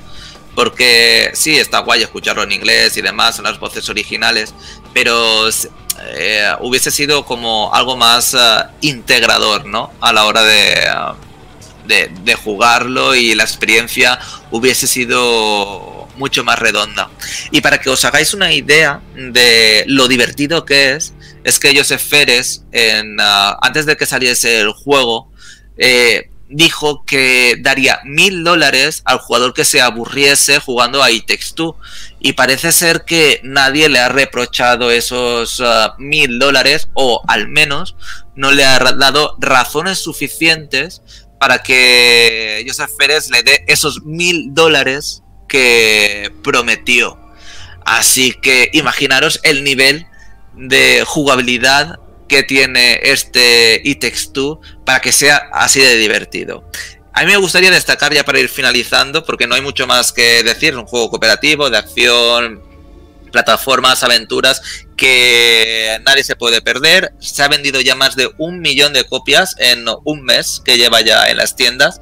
Yo me iría con él porque al final va a ser como una Way 2 o Brothers que para conseguirlo pues a- a- son pocas copias las que se han puesto a la venta realmente y los juegos ya están ah, por las eh, nubes. Para ir resumiendo me gustaría decir que es un juego cooperativo en el que te lo vas a pasar bien con ah, ya sea con tu amigo o con tu pareja, sepa o no jugar la otra persona a, a plataformas porque es un juego muy sencillote y ah, también me gustaría destacar la ambientación que es espectacular, la historia, no solo la historia principal de eh, cómo reparar relaciones, sino también las historias de transformo eh, que están ah, más interiorizadas, como por ejemplo que estamos ocupando eh, terrenos ah, que son de los animales, eh, eh, el, consumismo que hay actualmente y demás. Y, ah, y ya estoy esperando el próximo juego realmente de Joseph Feres y de G-Slide, porque ya ha anunciado que está trabajando en algo súper guay. Así que G-Slide y Joseph Feres se han convertido realmente lo que significa eh, eh, Quantic Dreams para mí, o sea, un estudio de referencia. Y yo espero que lo probéis porque es súper divertido. Si tenéis alguna pregunta. Sí, yo he yo, visto el trailer y la verdad es que se ve súper chulo. A ver, a ver, a ver, a ver, a ver, ¿quién? Eh, José Carlos. Sí. no, perdona, no quería interrumpir a Andrés, que primero Bueno, que Nada, que voy a hablar yo. que- que era- A ver, Andrés, el venga. Y se ve, se ve genial. Se ve muy bien y con muchas mucha variedad de escenarios y chulo. La verdad es que me has dado muchas ganas de, de jugarlo. Además que el, el de la cárcel también me gustó mucho, así que no sé, en algún momento Pues espero que tienes que, pronto. jugarlo, aunque sea en... eh, yo creo que es más divertido jugarlo en casa, no online. Porque eh, te tienes. Bueno, evidentemente a través del micrófono te, comunicas muy bien. Pero señalas con el dedo la otra pantalla para que eh, la otra persona se dé cuenta de una cosa que no se ha dado cuenta. Y... eh, Aparte de tú estar jugando en tu mitad de la pantalla, también estás jugando en la otra realmente. En fin, es que tiene incluso momentos eh, en que realmente el juego es saltar, eh, doble salto, saltar hacia adelante como más, eh, como más largo y demás. Pero hay momentos en el que tienes armas y, por ejemplo, pues uno de los personajes tiene un lanzador de, creo que era como tachas. Y el, otro personaje tiene como cuerda. Entonces tienes que ir enlazando las tachas, eh, o sea, sí, las tachas en las maderas para que el otro personaje pues vaya eh, llegando a lugares que inaccesibles para ese personaje a ti también eh, darte paso desbloqueando ciertos pues, puentes o lo que sea. Y hay otros armas, por ejemplo, que uno lleva eh, como miel, un ah, dispensador de miel. eh, y la otra lleva como misiles. Entonces la miel hace como explosivo. En fin, que se conjuga muy bien en cuanto a lo cooperativo, en cuanto a acción y en cuanto a ingenio. José Carlos. Pues como has mencionado lo de que, que juegues con alguien y que da igual si una persona que no ha jugado nunca un videojuego o una persona que es hábil, da igual con quién juegues, pues me ha, me ha venido a la cabeza que, que si una persona, si los dos jugadores se les da muy bien jugar a videojuegos, que si se lo van a pasar demasiado rápido, si este videojuego... al Oh, estar- no. ¿No? No, no, hay momentos en que me ha hecho pensar en el sentido de, a ver, yo he jugado con una persona que no le gustan las plataformas y a mí sí que me gustan las plataformas, eh, pero en, en el sentido de momentos de acción, fácil, pero hay momentos en el que tienes que pensar y hemos estado dando vueltas para averiguar qué teníamos que hacer para avanzar. De acuerdo. No es tan sencillo a veces, o sea, mm, hay momentos en el que dices, a ver, eh, hay que hacer esto, pero ¿cómo lo hacemos? ¿Sabes? Sí, sí, entiendo. Nada, pensaba que el juego estaba más pensado como una experiencia cooperativa sencilla para, para acercar a público novel y, y era esa la idea que tenía yo preconcebida, pero con lo que me has dicho ya me has descartado Pero, esa idea. No, no, no, no obstante, es un juego muy sencillo, ¿eh? De acuerdo. No, no obstante, el juego es muy sencillo, pero hombre, sí que tienes que tener- tener algo básico para jugarlo y demás. ¿Cuánto dura más o menos? 12 horas.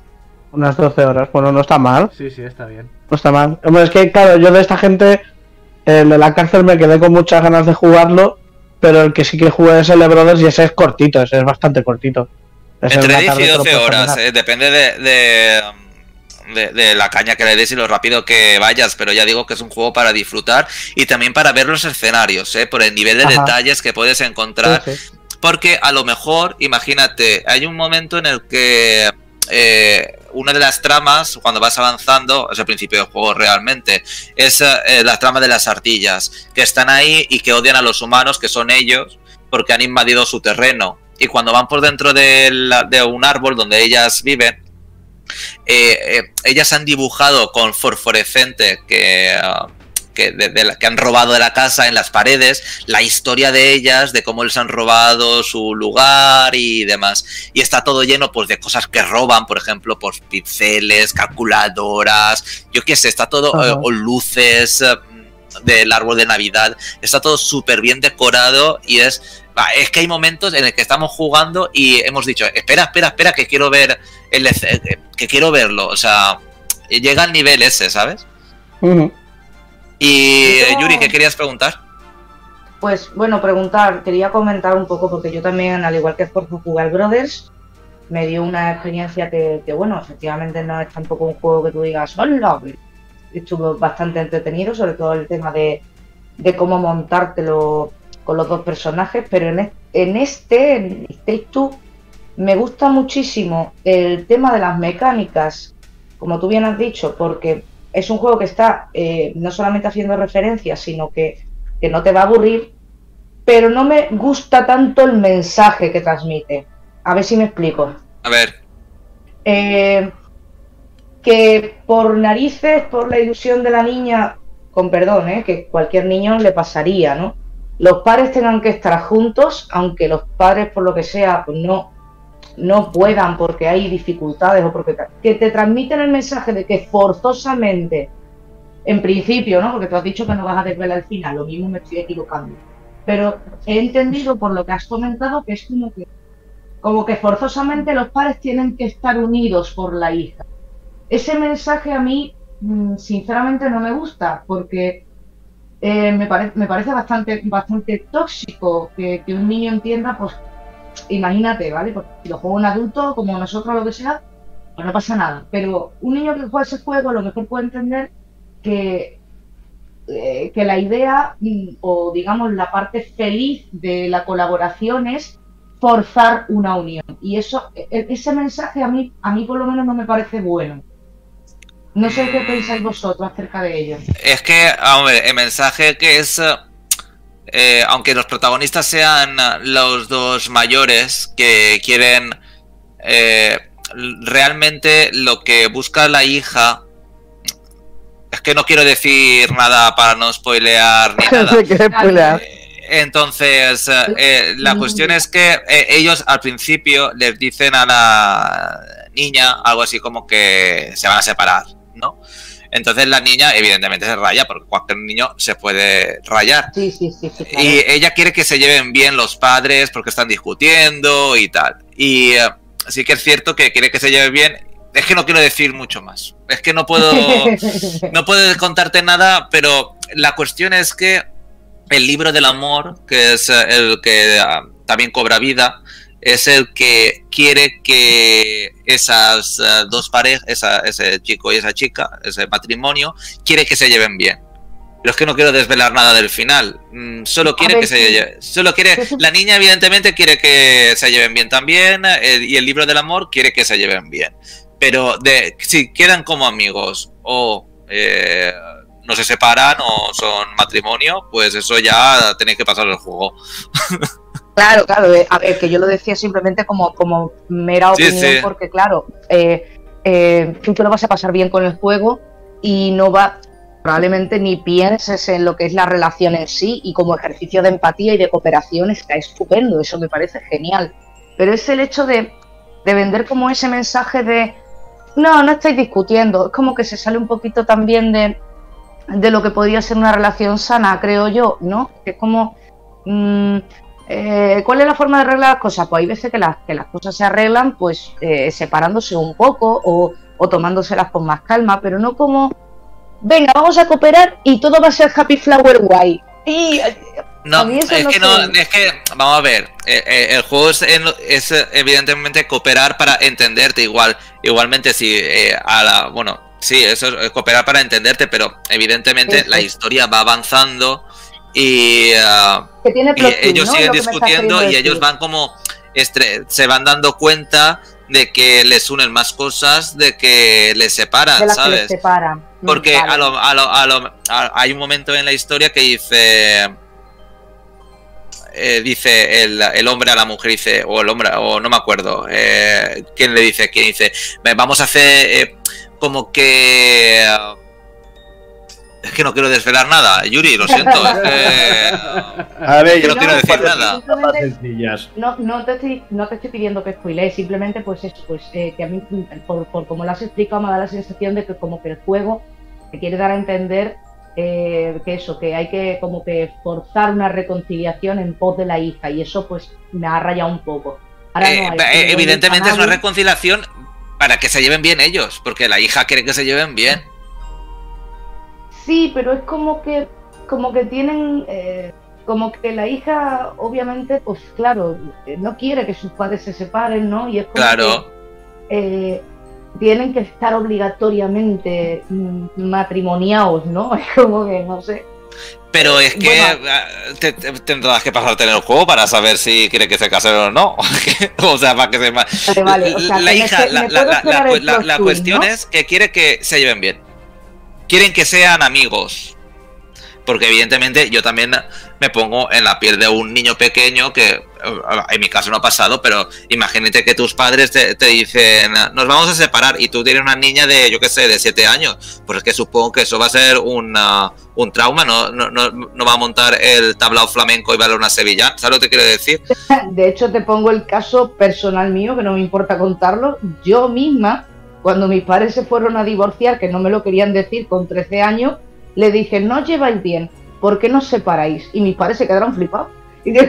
Entonces, eh, claro, o sea, yo entendí que mis padres estaban pasando por un momento regulero y que no se separaban porque, porque pensaban en mí y digo, pero a ver, vamos a ver, a mí me queréis, ¿no? ¿Estáis mejor separados o estáis mejor juntos? Y se miraron los dos como diciendo, ¿esta niña dónde ha salido? ¿Es nuestra de verdad? Entonces, eh, a ver, eh, si eres menor, muy menor, pues como el caso de ser a la niña del juego, que es más chiquita, tal. Pero eso es lo que yo quería saber un poco del juego. Si, si, si es como que se tiene que forzar que los padres se reconcilien en vez de simplemente pues, hacer un ejercicio de empatía y de entender pues que a lo mejor están discutiendo por tonterías, ¿no? O si hay un, digamos, una sistemática de que los padres se llevan mal, pero el juego como que te obliga a que por narices se tienen que reconciliar. Hombre, Eso claro que te- la- es que el fin del juego, el fin del juego es que se reconcilian. ¿Sabes lo que te quiero decir? Pero, pero porque- reconciliarse, una cosa es llevarse bien, que eso se podría considerar recon- reconciliarse, no digo yo. Y otra muy diferente es, es seguir manteniéndose como matrimonio. Bueno, ahí a lo mejor tan profundo el juego, esto tampoco es terapia, pero quiero decirte, eh, juego, el juego no es terapia, pero que el juego es eso. eh, el fin es que van a dejar una relación y el libro del amor va a intentar que superen eh, sus diferencias eh, para recuperar una relación que está rota. Sí, Es pero aquí no- también lo están diciendo Izanagi y Cabeleira, que eso, que, que el mensaje del juego es simplemente que se entiendan, no que, ne- no que necesariamente se reconcilien a nivel matrimonio. Vale. Bueno, no, no es spoiler, tampoco. No, no es spoiler. Bueno, eh, un par de preguntas más a ver, sencillas. a ver, Félix, cuéntame. Que esto es sobre jugabilidad y no sobre cosas profundas. Claro, claro, o sea, eh, por eso he dicho lo primero de todo que, que lo que más me encanta de lo que ha comentado Xavi es las mecánicas de- del juego. Eso, yo por esa parte sí que lo voy a probar, pero es verdad que a veces eh, no sé yo qué tipo de mensaje claro me quiere transmitir un juego y a veces pues sobreanalizo un poquito porque siempre quiero como desentrañar qué me quiere transmitir el juego en realidad. Venga, Félix, dispara. El juego en sí tiene como una mezcla de géneros, ¿no? Porque está leyendo sobre él y parece ser que no tiene un género definido, que, que, que es por ahí, que es con plataformas, que también tiene partes incluso de disparos en de disparos. Tiene Sí, todo sí, eso el- junto y el, el mezclado. juego, como he dicho, cada paso, cada 10 minutos o algo así, eh, el género que predomina es el plataformas, pero sí que es cierto pues que hay eh, diferentes estilos de juego dentro del, del juego de plataformas, pero podemos encontrar eh, pf, ah, estilos muy diferentes dentro del juego, desde carreras, ah, eh, en fin. eh, está, está la mecánica del Crash Bandicoot eh, que va subiendo hacia arriba y están los niveles a escoger. Mm, Va, va combinando muchos géneros, pero el principal es el ah, plataformas. Y, el y juego de todo. mecánicas. ¿Eh? Y, y digamos que esas mecánicas están bien implementadas. Sí. O, o tienes esa sensación que lo han metido un calzador sin No, haberlo no, no, metido no, bien? no. Está muy bien. Las Que me transiciones acuerdo están muy con, bien. con- que me acuerdo con cosas horribles como la moto del Crash Bandicoot 3. No, no, no, no, no, no son mío, fases. no no son fases separadas de por sí el juego, sino que es una aventura eh, que tiene un principio y un fin. No hay.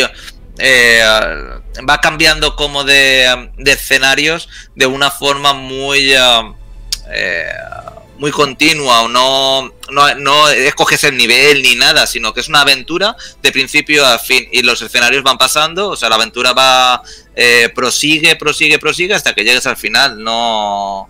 Vamos, que todo se puede decir que son divertidos. No hay ninguna que, que esté mal hecho ni mal implementado. Exactamente, está todo perfecto. Así mismo, al juego este, evidentemente, no puedes jugar tú solo, claro. No hay ninguna No, no, opción no, en plan para dicho, que uno y el otro va ahí con la inteligencia artificial o algo, ¿verdad? No, necesitas a otra persona para jugar. Además, este juego con inteligencia artificial del otro personaje lo veo complicado. Porque eh, pf, sería muy complicado que otro personaje... Es que necesitas a otra persona porque es que tienes que cooperar, ya te lo digo. Tienes que hablar con la otra persona para, para avanzar, si no eso es imposible. Una inteligencia artificial no cabría en este juego. Que, un, que claro, manejase a uno de los personajes. Y existe la posibilidad, no sé si lo has dicho, de poder jugar online con alguien, no sé, con un desconocido. Sí, lo he dicho. No, con un desconocido no. Tienes que pasar, tienes que conocer a esa persona, tenerlo en tu listado de amigos o lo que sea, pero tú no, no puedes escoger una persona que quiera jugar a ese juego de que esté conectado en ese momento. Lo tienes digo, que plan, tener en tu listado de amigos. Puede- eso, que no se puede unir a alguien aleatoriamente, vamos. No. A mí me huele un poco a que va a pasar como con el Overcooked, que lejos de cooperar la gente se va a tirar de los pelos. No sé por qué. Creo que es un juego de cooperación total, si lo está Sí. diciendo. Pero te va- que yo estaba disparando y no me has hecho la cuerda, hijo puta. Eso igual. Bueno, pues hasta aquí It Takes Two. Espero que le des una oportunidad porque es un juego para disfrutar y estoy seguro de que os va a sorprender 100%, de verdad. ¿eh? Os guste o no las plataformas, la experiencia es inolvidable. y ya estoy esperando a ver qué nos uh, depara este Headlight, esta desarrolladora. Bueno chicos, hasta aquí mi intervención, Alex, te doy uh, el poder uh, de El Reino Champiñón, así que Pero chicos, si- nos vemos la semana que viene. Si llega tu serie favorita. Uf, Marvel me encanta. Bueno, os dejamos con Falcon y eh, pues eh, el hombre este, ¿cómo se llama? Y el soldado de invierno. de Winter Soldier. Bueno, espero que os guste esta serie. Ya sé que sois muy fans y todo, pero yo Marvel lo detesto. Nos vemos la semana que viene, chicos. No, la semana que viene no, que no hay programa. Es el Día del Trabajador. Nos vemos a la siguiente. Bueno, Alex, recuérdalo al final del programa. Adiós, Sí. chicos. Adiós, Xavi, hasta luego. Adiós, Xavi, cuídate.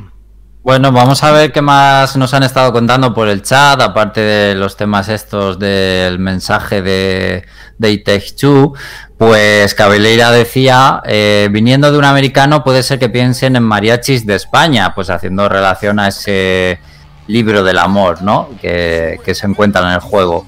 También nos contaba que mola la vida el Lego de Mario, menos, menos el muñeco en sí de Mario, supongo que se refiere a los escenarios y demás, que sí que es verdad que mola bastante, y que está deseando ver el de Luigi. Eh, y también nos ha dicho que en algún sitio miró la lista de juegos de PSP irrecuperables y eran cinco o seis que nadie echará de menos. Bueno, está bien saberlo. Y respecto a eso de cerrar la tienda, que sí, que no, bueno, él cree que ha sido marketing. Y vamos a continuar, vamos a hablar de Falcon y el Soldado de Invierno, la serie de Disney Plus y que está en Dis- Disney Plus y es de Marvel Studios que acaba de finalizar su emisión ayer mismo. José Carlos, supongo que ya mo- vamos a cambiar de música o si no hemos cambiado ya. Sí, ya hemos cambiado de música. Ya tenemos. eh, ya está ambientada la sección. Perfecto, pues nada, eh, la verdad es que la segunda serie tras WandaVision y creo que precisamente venir después de WandaVision, eh, sí, las comparaciones son siempre odiosas, pero en este caso creo que todavía más y creo que le ha venido mal a esta serie venir después de WandaVision. No solo por ser muy diferente, que lo es, no tiene por qué ser igual, no estoy diciendo eso, pero aparte de ser muy diferente, pues creo que, que la calidad no ha sido la misma. O por lo menos, bueno, ha estado por debajo y cuando está por debajo, pues se nota más cuando sales justo después de WandaVision, ¿no? No sé cuál es tu sensación así general, José Carlos. A mí me ha parecido una serie un poco, un poco sin sal, así, un poco sosa. No, no, no diré nunca que es mala. No voy a decir que es mala, porque no lo es, y es verdad. Pero tampoco me ha parecido, no sé hasta qué punto la recomendaría, a lo mejor, pues según a qué persona. En fin, que no me ha parecido tampoco tan, tan buena, no me ha parecido muy buena. Yo también coincido. La serie le ha faltado la intriga, las expectativas que te generaba el final de los episodios de WandaVision. Aquí más o menos eh, todo lo he visto venir. O sea, la trama estaba muy definida, estaba muy claro quién es el enemigo, salvo alguna pequeña sorpresa extra que me ha dado un poquito igual. y digamos que era un poco más predecible. Lo que hacía que WandaVision fuera súper chula era pues el misterio continuo que rodeaba a todos los acontecimientos de, de la serie hasta que se revela el gran cambio de la serie. Mm, en esta no. En esta es un poquito más eh, directa a todo. En cuanto a acción, en cuanto a enemigos, en cuanto a mm, las incógnitas. Pero ya seguiremos hablando. Tú encauza y seguiremos parte por Sí. parte.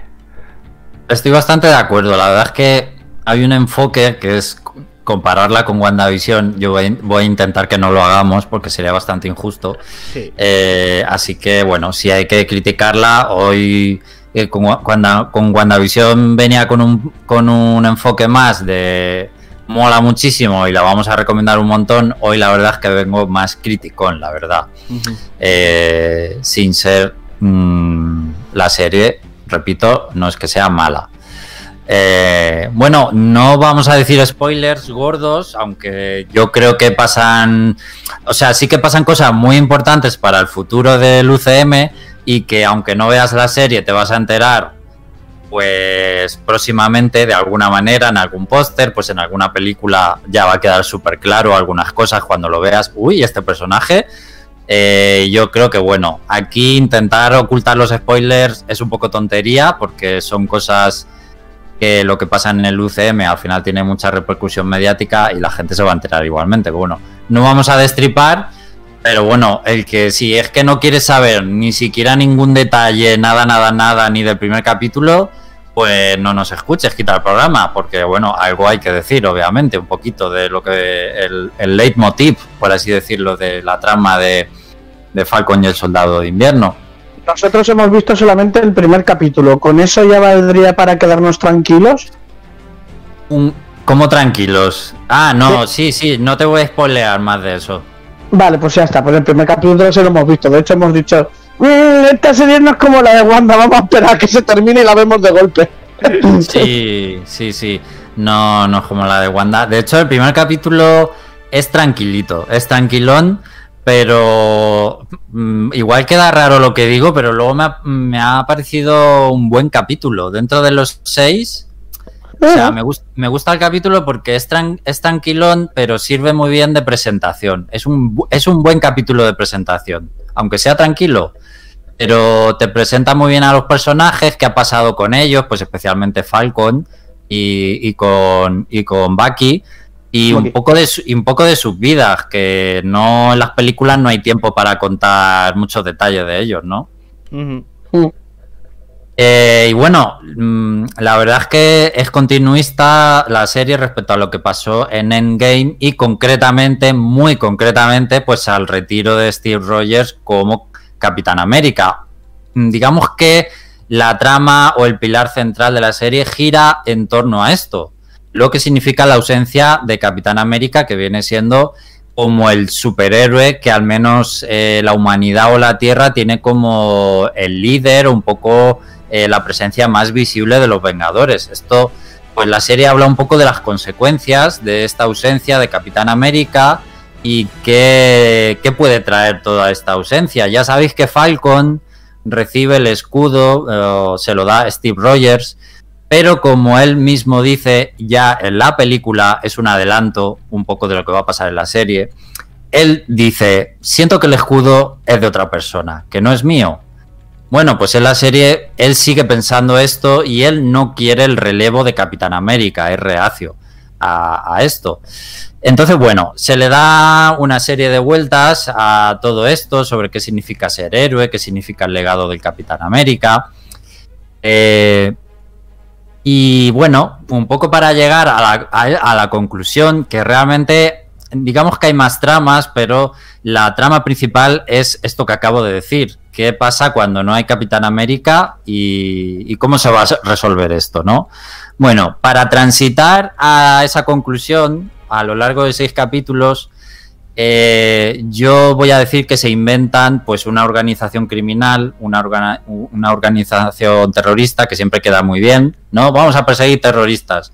Y van de misión en misión, viajando a muchos sitios. Aquí la producción de la serie eh, no escatima en nada, pues hay muchas localizaciones alrededor del mundo, e incluso europeas, en fin, en ese sentido se deja mucho la pasta, es- hay muchas localizaciones y van persiguiendo a esta organización. Mm, no voy a decir mucho más de, de qué pinta esta organización criminal o terrorista, porque a mí me ha parecido un poco una excusa para pues para desarrollar un poco lo demás.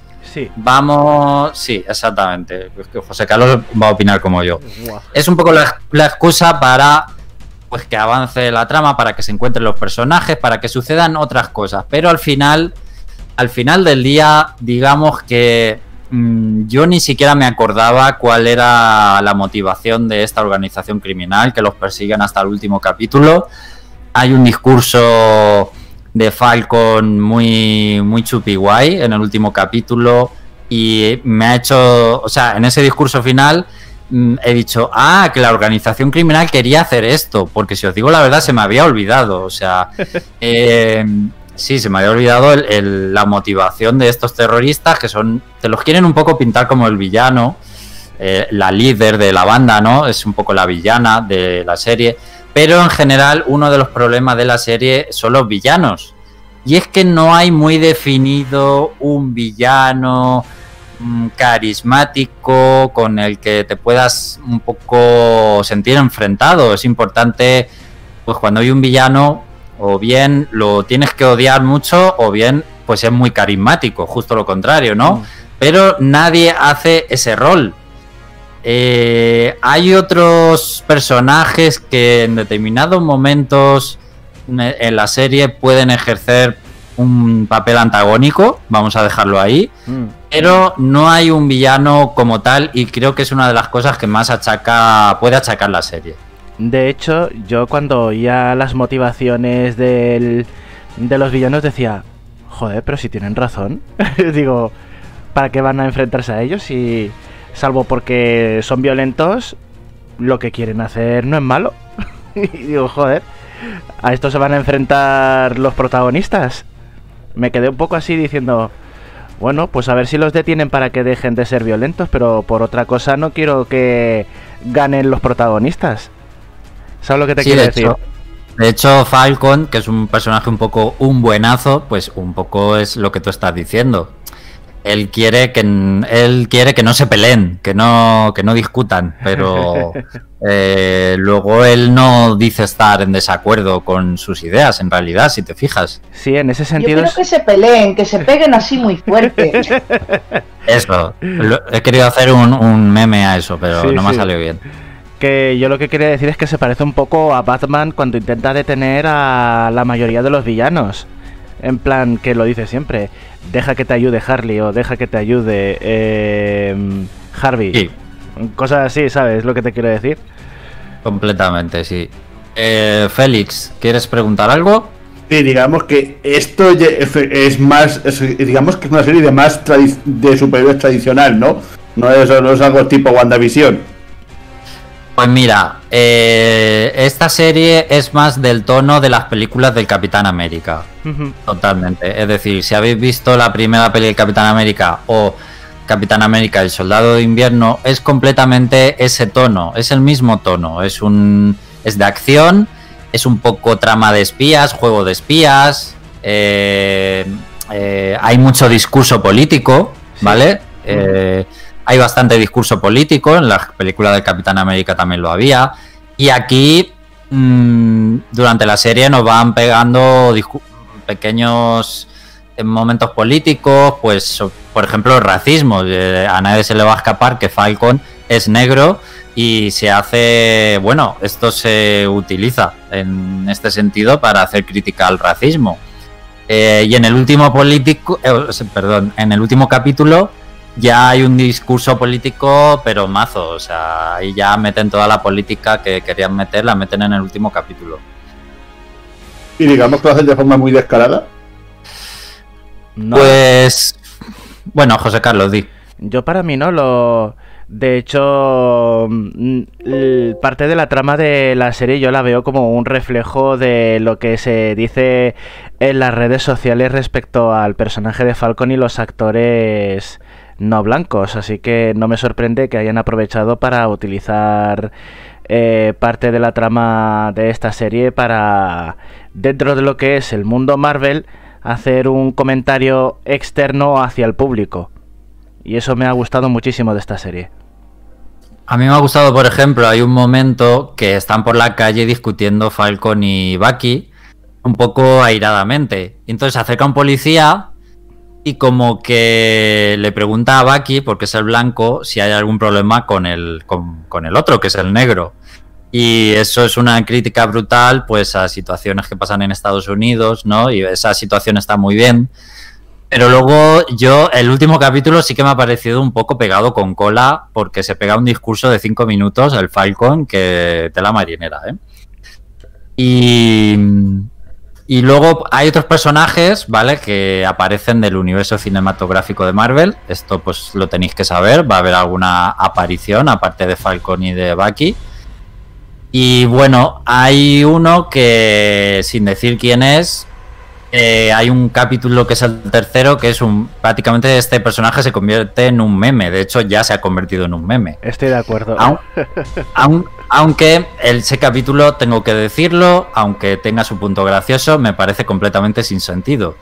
O sea, lo vi un poco eh, guion cero. O sea, no tenía demasiado sentido y no está demasiado elaborado la trama. O sea, te lo tienes que creer porque te lo cuentan, pero ya está. No, no, no le busquéis mucho sentido. El capítulo 3 me pareció un poco eh, dar palos de ciego para los personajes. Pero claro, eh, hacer que los personajes den palos de ciego es aburrido. Sí. eh, luego hay un tema que son los actores. A ver. mm, igual que en WandaVision, eh, creo que una de las sorpresas de la serie eh, fueron los dos protagonistas, porque en las películas no se habían podido explayar. Y en la serie tienen su oportunidad y creo que todo el mundo estará de acuerdo que tanto Wanda como Visión, los actores están absolutamente increíbles además, además de desarrollar a sus personajes muy bien, pues aquí yo no creo que ocurra exactamente eso. Tienen las mismas oportunidades porque hay muchas horas de cámara para Falcon y para Bucky. Y si bien Bucky creo que si sale bien parado, tengo que decir que Falcon, siendo el protagonista, a mí me ha trasladado cero credibilidad. Creo que también es por el actor, que no ha mostrado sus cualidades actorales, por así decirlo, pues más allá de cumplir por lo justo. Y a mí me ha faltado muchísimo carisma para el rol que tiene este personaje en la serie. No sé si José Carlos estará de acuerdo. Eh, estoy de acuerdo con lo de Bucky, pero creo que Bucky es que parte con ventaja. Bucky es un personaje que conocemos de más tiempo antes que, que a Sam, que a Falcon.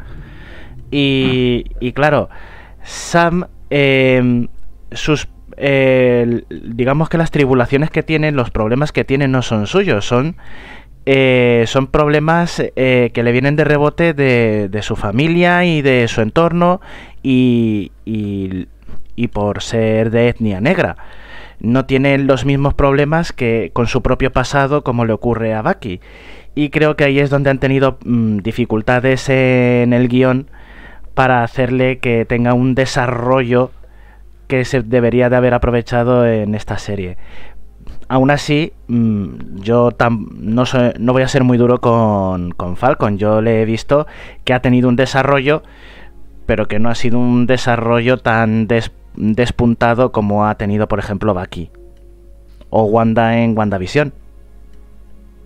Mm, Yo, a ver, yo creo sinceramente que también es tema del actor, como he dicho, porque creo que él tiene una trama y, bueno, una trama y muchas horas de cámara, pero es que no me ha transmitido nada, es que no, no me no he empatizado nada con él y creo que siendo el protagonista aquí mm, los deberes pues no los ha cumplido.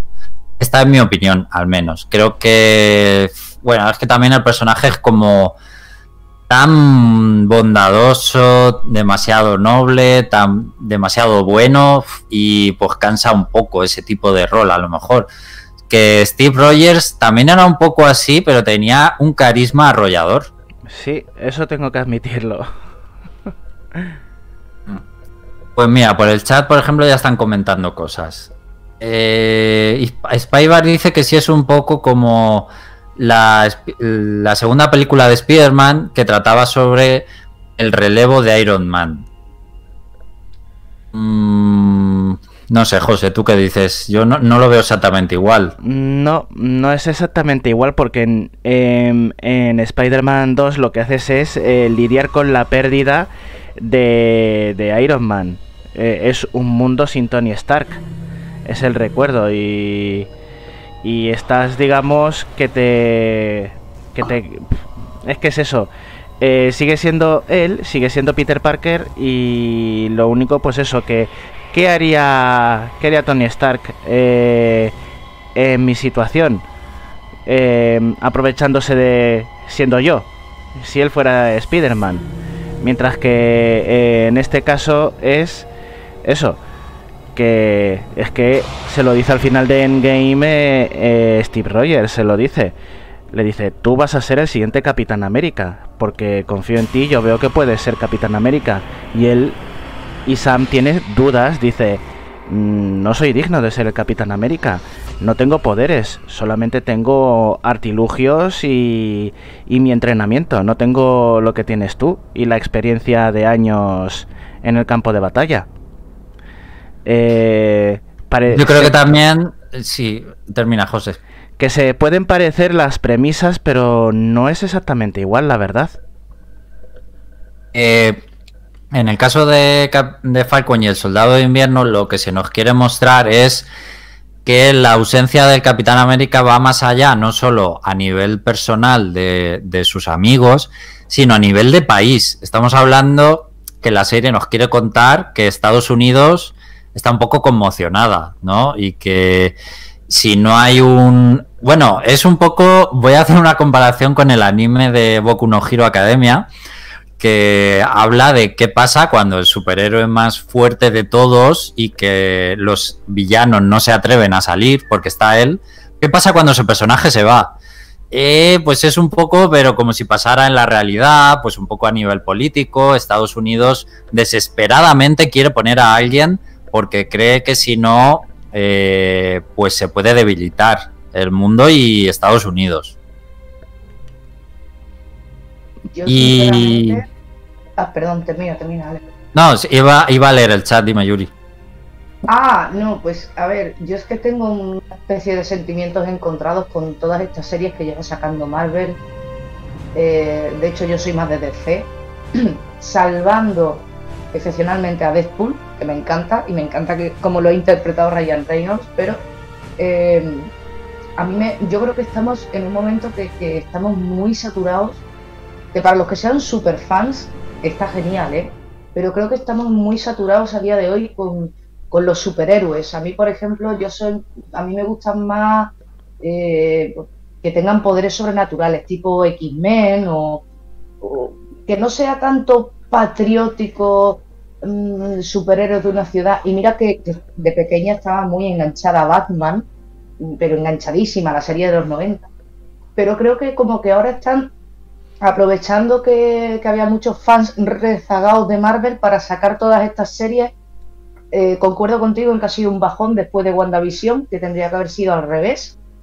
Y. De hecho, perdona, iba a ser al revés, iban a salir al revés, pero la pandemia al final hizo que salieran en este orden. Ah, claro, bueno.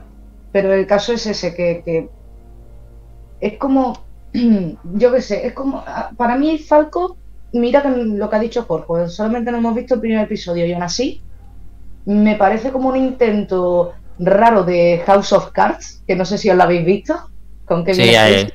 Quitando la última temporada, es cremita la serie. Eso es. Pues es en el tema politiqueo y todo lo que se trata en la serie, y además que, que he ido leyendo más cosas, porque para mí los spoilers, yo tengo un cerebro muy selectivo. Yo soy, tú me cuentas un spoiler y mi cerebro dice, uy, spoiler, fuera. Y, y se me olvida, ¿vale?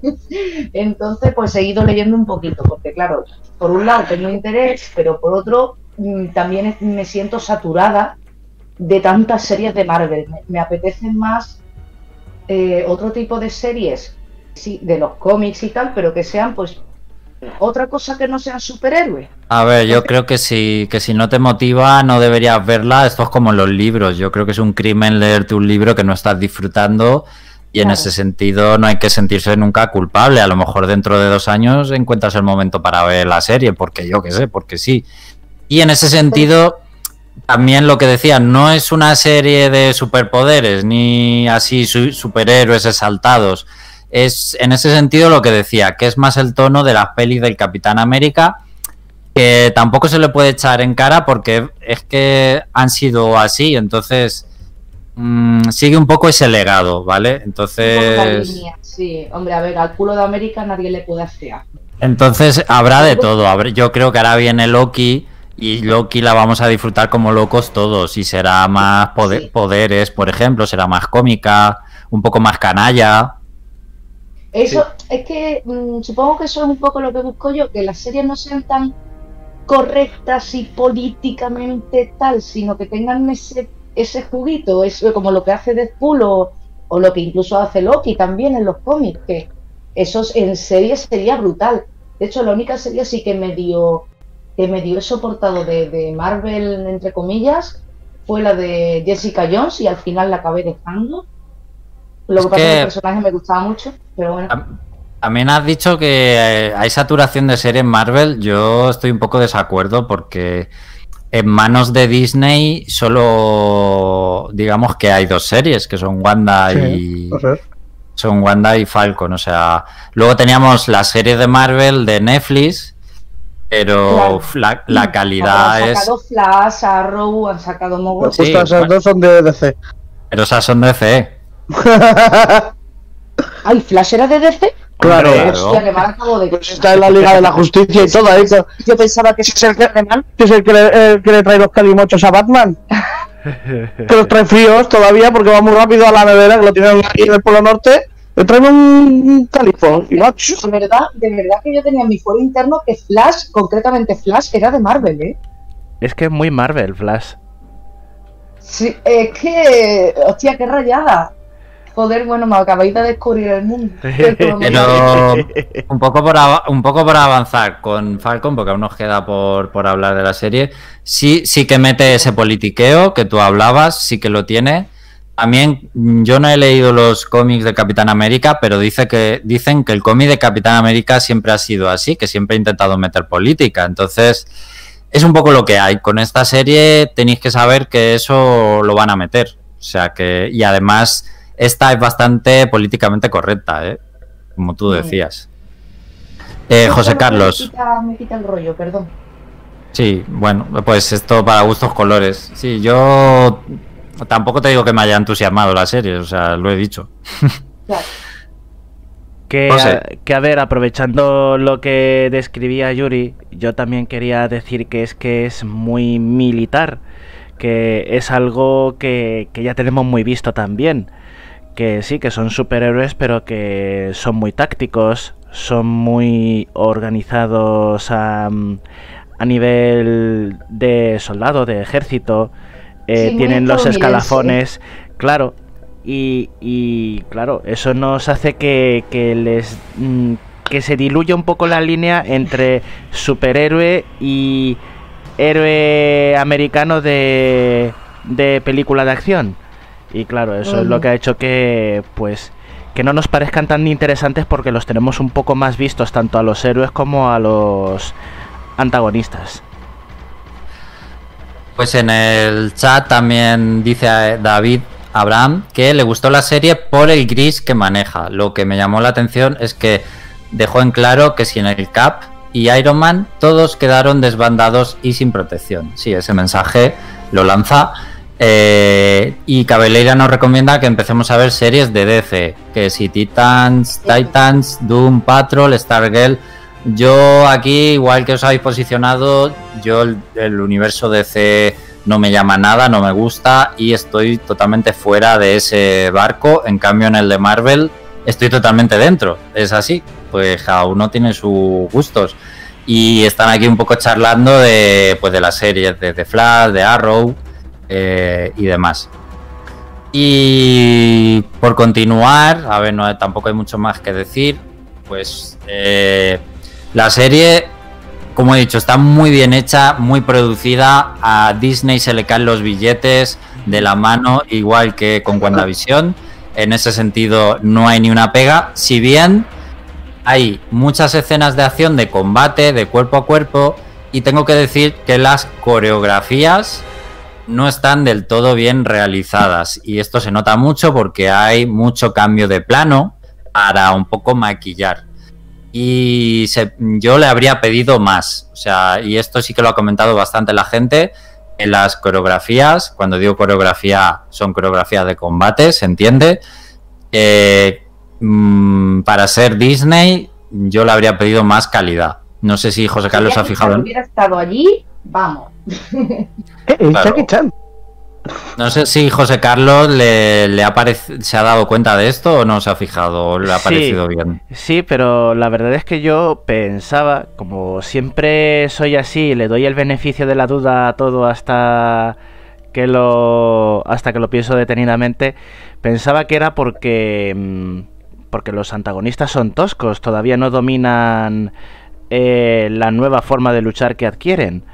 Y claro, pues yo pensaba que era eso, que mm, por la por las cualidades que tienen los enemigos, pensaba que era por eso. Que sí, hay algunas escenas que están genial, sobre todo con los personajes de mayor peso, pero sí que ahora que lo mencionas, recuerdo una, creo que es del episodio 4, del capítulo 4 que diga, del capítulo 4, eh, sí, en un, en un edificio de estos a- am, antiguos de una de las localizaciones de exteriores que sí que ahora que lo pienso había torpeza en la forma de hacer la coreo. Pero ya Sí. te digo, yo, pens- yo pensaba que era por, mm, por los personajes, no por la producción. No, yo no lo veo así, porque esto fijaos mucho cuando hacen muchos cortes de cámara, es cuando están intentando el maquillar. Eh, si tú ves una escena de dos tíos que se están pegando y no hay ni un corte de cámara, te lo muestran limpiamente, ahí es porque hay calidad, normalmente. Pero de es hecho, que una peli, perdón el inciso, una peli que hace estupendísimamente eso, el, el tema de no hacer cortes con la cámara, es la de Ip Man, la del maestro de, de Bruce Lee. Yo estaba pensando a lo mejor en John Wick o, la- o las películas de Jason Bourne también, que es- en ese sentido creo que están bastante bien. Hmm.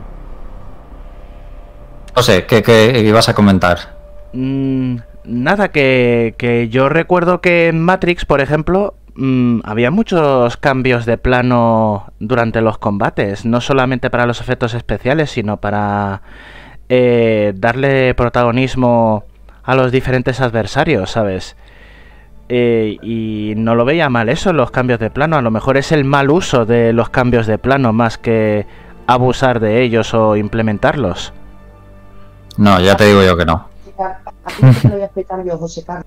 Eh, como yo también he manejado After Effects y tal, a ver, no he trabajado para cine ni nada, pero eh, una cosa es optimizar los cambios de plano para dar más impacto en la película, de lo que sea, como en el caso de Matrix, y otra muy diferente es hacer cortes así como pa de la nada para que para tapar digamos que alguien ha dado una patada falsa o cualquier cosa. Mm. En el caso de Matrix es eh, por, por el tema de la acción, para que quede como más impactante. Pero en el caso de Falco, eh, como está diciendo Alex, es se nota, incluso eso, cualquiera que no, aunque no entienda de, de cambios de plano y de tal, cualquiera se daría cuenta porque se ve que hay una torpeza, se ve que no hay una continuidad en los planes. Ahí es donde está el fallo, creo yo. Eso es lo que sucede. Que bien, o no ha habido un buen director de, de coreografías, o bien los actores no los han entrenado o preparado lo suficiente para esa exigencia. editor, ¿eh? También podría ser, pero bueno, yo creo que va más o no se ha hecho un buen trabajo de coreografía o por bien del, del, del que se encarga de eso o por los actores que no tienen el nivel de exigencia suficiente para hacer escenas de ese tipo. También, yo creo que es que puede ir por ahí los tiros. Y bueno, en general, eh, la serie, lo, ha comentado José Carlos, le ha faltado un poco de también de ese interés semanal. Tú terminabas un capítulo y no te quedabas con muchas ganas de ver el siguiente. Eso eh, es, es un tiro ahí en el estómago un poco para una serie de este tipo. Ha tenido, tiene un ritmo un poco irregular. Eh, eh, ha querido, yo creo, abarcar demasiado. Te presentaba una, una escena de acción, luego que si me voy con la familia. eh, y no te terminaba de. No sé, a mí no me ha terminado de convencer demasiado el ritmo de la serie, de, engancharte. Y luego el tema de, que se olvida a veces quién es el villano, por qué se hacen las cosas, la motivación de los personajes, eso también es un poco un error.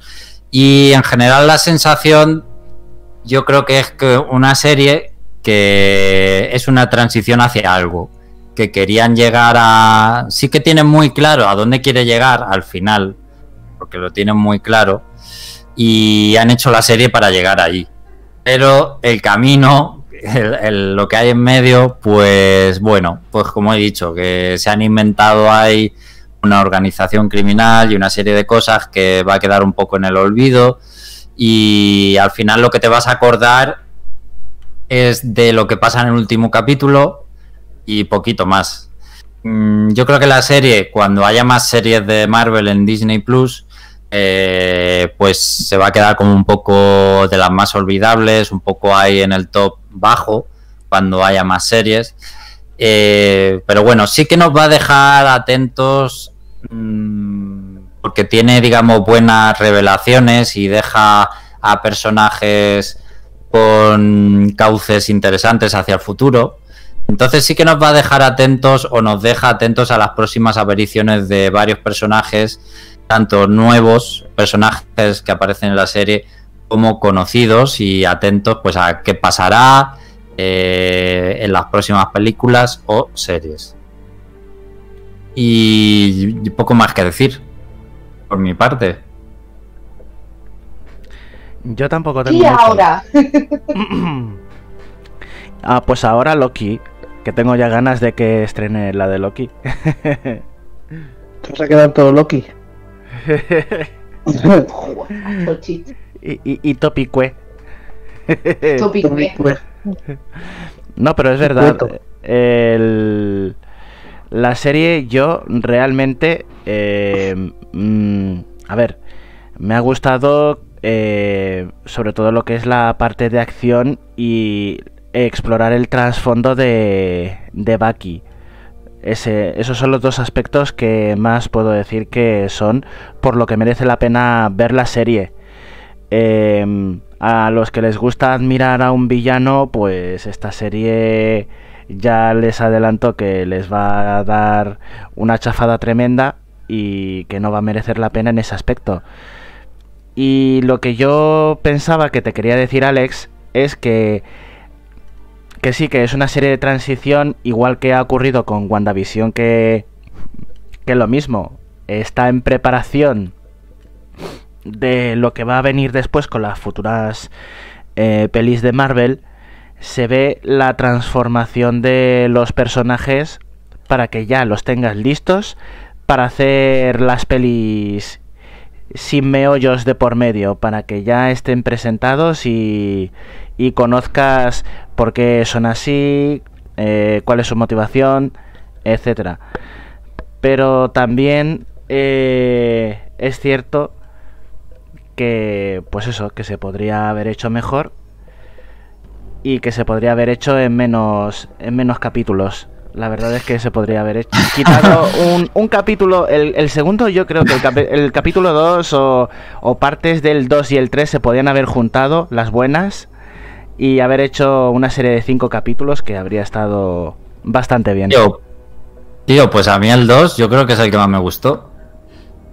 A ver si me estoy confundiendo, porque como no me los he vuelto a ver, ¿sabes? No, yo tampoco. Pero son tan poquitos que casi puedes definir cada capítulo. Son seis. Pues uno es el de no sé qué, otro es de tal. Bueno. Mm, Sí, te- termina. No sé si te he cortado. No, no, no, ya, ya había terminado, pero, pero eso, que tengo ganas ya de, de ver los grandes cambios que darán las películas, que era lo que quería decir, sobre todo por Sam con Falcon. Yo creo que los grandes dilemas se los están reservando para las pelis porque va a haber más gente que va a ver una peli Marvel entre eh, Disney Plus y el cine que una serie que es exclusiva de un servicio de streaming.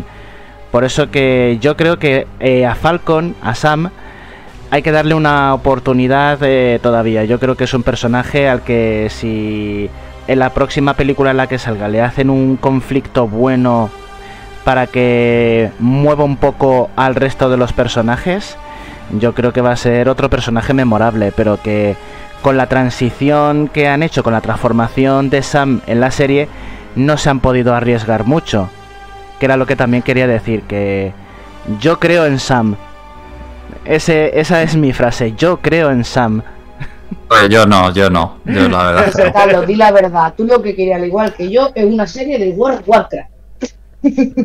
No te he entendido el chapurreo eso, tienes que repetirlo. Joder, que tú lo que quieres, porque pegó un golpe en la mesa de la, de la emoción. Tú lo que quieres, al igual que yo, una serie bien hecha del World of Warcraft. Ay, sí, sí, sí, sí, sí, sí.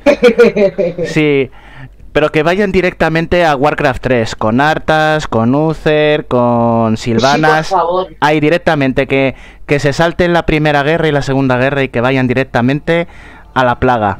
Yo con eso ya... Oh, Silvana, Silvana es mi waifu de toda la vida. ¿no? pues eso. pero que nos Bueno, enviamos. pues, pues esto de World of Warcraft aparte, eh, sí que me parece eh, que estas series son una transición las dos, pero eh, eso no puede ser una obviedad. Y en Wanda no queda tan obvio, en WandaVision, porque la serie es cojonuda, o sea, para, para desarrollar el personaje de Wanda y como tú dices, preparar a los personajes, o sea, la inventiva y la originalidad en el guion y todo el curro que hay de la serie, o sea, es, es una de las series más originales del año. Ya no hablo de Disney Plus, sino de todas las plataformas. Es que la está alabando todo el mundo. Es decir, tiene calidad por sí misma como serie o tú puedes un día que te apetezca volver a verla porque es una serie, vamos a decir, redonda.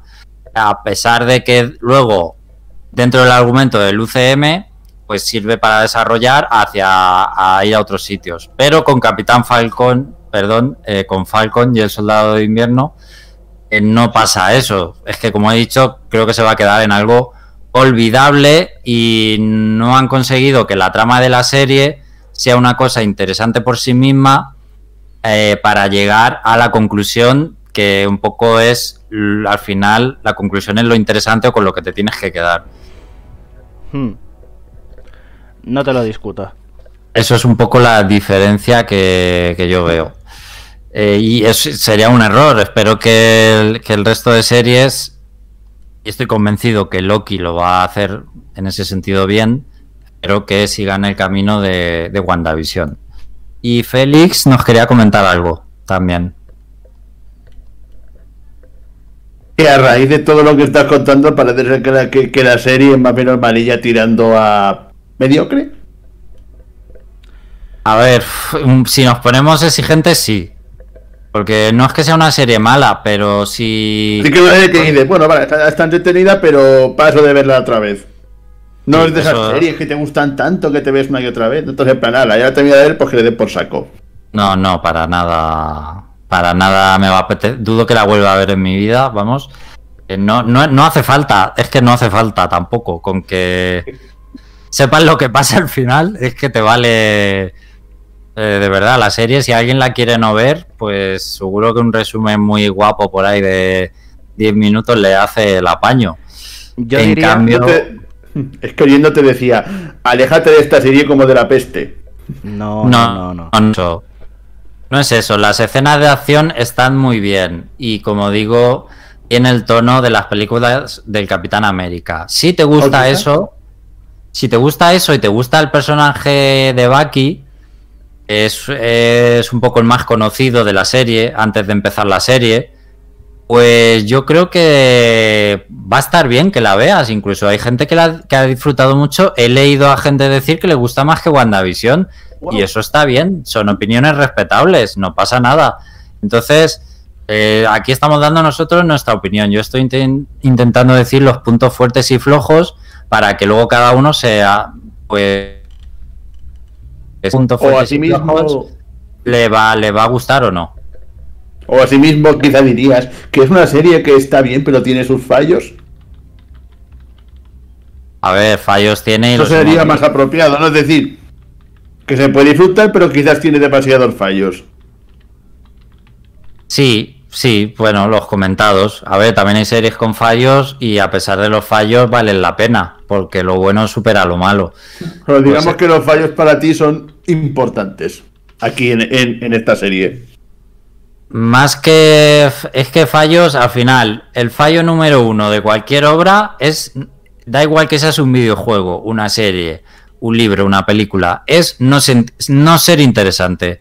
Si tú no eres interesante, tienes un problema. Dentro de ser interesante hay muchos factores, pero esta serie, pues lo que le ha faltado es interés y querer ver, eh, tener muchas ganas de ver el siguiente capítulo. Eso no Sí, que sucede. según dicen que el personaje principal es un muermo. Pues para mí un poco sí, pero a lo mejor hay gente, José Carlos dice que no, que le ha gustado. Entonces, mm, yo un poco pues ya os lo he definido. Eh, la serie no es mala y mm, aunque no tengas un hambre voraz de, o sea, aunque no la quieras devorar capítulo tras capítulo, yo creo que si te ves un capítulo a, a la semana no hace daño y os va a entretener, no te vas a dormir. Viendo el capítulo no te vas a dormir eh, te va a entretener, que es lo que le pides a una serie, las escenas de acción están muy bien, pero en fin, yo creo que también, como digo, le ha jugado muy en contra ir después de WandaVision. Si hubiera salido la primera de las series, a lo mejor el concepto sería distinto, tengo que admitirlo, es así. Nunca, nunca lo sabremos.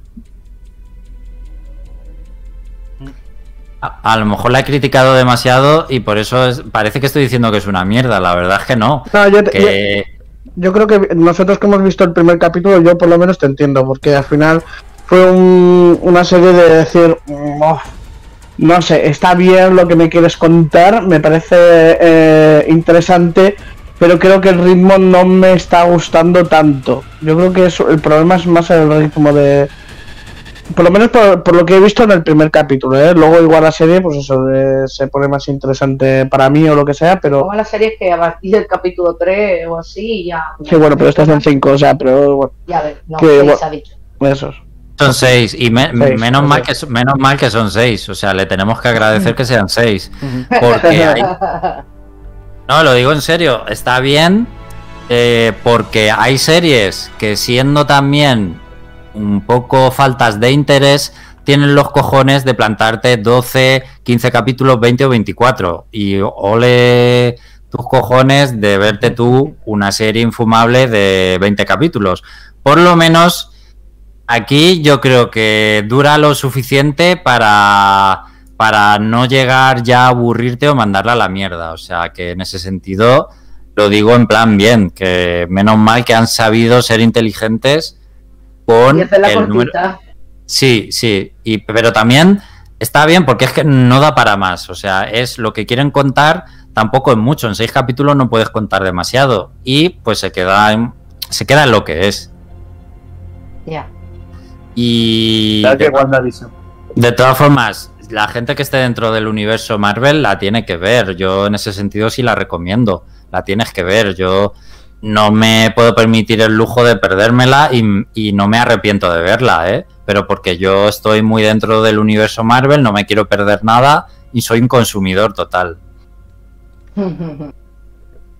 Yo me meto toda. Sí. Yo no consumo nada, ¿sabes? A ver, ¿alguien más quiere añadir algo? O Decía no? que quizás para ti WandaVision dejó el listón demasiado alto. Sí, y lo dije. Cuando hablamos de WandaVision lo dije. El problema de WandaVision que había sido, ta- había sido tan buena que las siguientes, ojo. Pero bueno, es así la vida, a veces es injusta. Eh, vamos a terminar leyendo el chat. Dice David Abraham que a mí me gustaría ver a Bucky como el capitán, como en los cómics. Ahí se me hizo un Capitán América interesante. Eh, Izanagi dice que ve las series haciendo ejercicio, caminando por mi habitación. Todo eh, sobrenatural, bueno, y dice eso sobre una serie que está viendo. Dice Cabeleira, si la ves haciendo flexiones y sentadillas, acabarás hecho un culturista. No, va a acabar hecho el One Punch Man, ¿eh? A ese ritmo. Izanagi. Ca- Cabeleira dice, los fallos que le pone Alex a esta serie son los que le pongo yo al universo Marvel. Pues me parece curioso porque yo se las pongo a esta serie pero a mí en general no son fallos que yo le ponga a otros productos Marvel, ¿eh? Mm, es que, a ver, yo lo que le pido un poco al universo Marvel cuando he ido al cine, que he ido a ver todas las películas, es un blockbuster. Yo no le pido nada profundo. Yo le pido, pues, la típica peli de pillarte palomitas, disfrutar, incluso desconectar el cerebro. Que no es nada malo. Tiene que haber em, películas así, digamos, pues eso, de desconectar el cerebro y, y ya está, y disfrutar como un niño. Y a mí lo que me gusta de Marvel es que muchas películas las he disfrutado como si fuera un niño pequeño. Esta serie es un poco más adulta y si vas a hacer algo adulto, te falta nivel, porque para eso Si tienes... hacer algo adulto, hazlo bien, efectivamente. Claro, para eso tienes, yo que sé, no es comparable, pero ha dicho Yuri ante House of Cards, no sé, hay muchas series adultas en Netflix, en HBO, y yo que sí que he visto mucho catálogo de HBO y de Netflix, series para adultos, pues claro, a mí esta, pues intentando ser un poco adulta, le falta nivel, sobre todo nivel argumental, porque mm, quiere ser adulta, en otros momentos va de cachondeo, no se toma en serio a sí misma, hay un capítulo que es prácticamente... Sí, y hay un capítulo que es el tercero cuando lo veáis, es que es un meme ese capítulo. Entonces, sí. eh, Es pues ese tono de voy de serio y político, pero luego no me tomo en serio, eh, no lo sé. A mí no me ha terminado de casar, pero bueno, mm, yo digo mi opinión. Sí. Y, y ya está, y ya está. Y ya no han dicho nada más. Bueno, chicos, vamos a cortar, vamos a terminar el programa de hoy. Eh, al final nos hemos alargado bastante hablando del, del Falcon, del Capi, sí. Y pues nada, lo dicho, el sábado que viene es festivo, así que nos lo vamos a tomar de descanso, ¿vale, gente? Volveremos dentro de dos semanas. Muchas gracias a Jorge, a Andrés que se ha ido y nos ha despedido, a Xavi que se, que se- a Xavi que se fue y se despidió, a, Jo- a- a José Carlos, a Jorge, a Yuri, a Félix.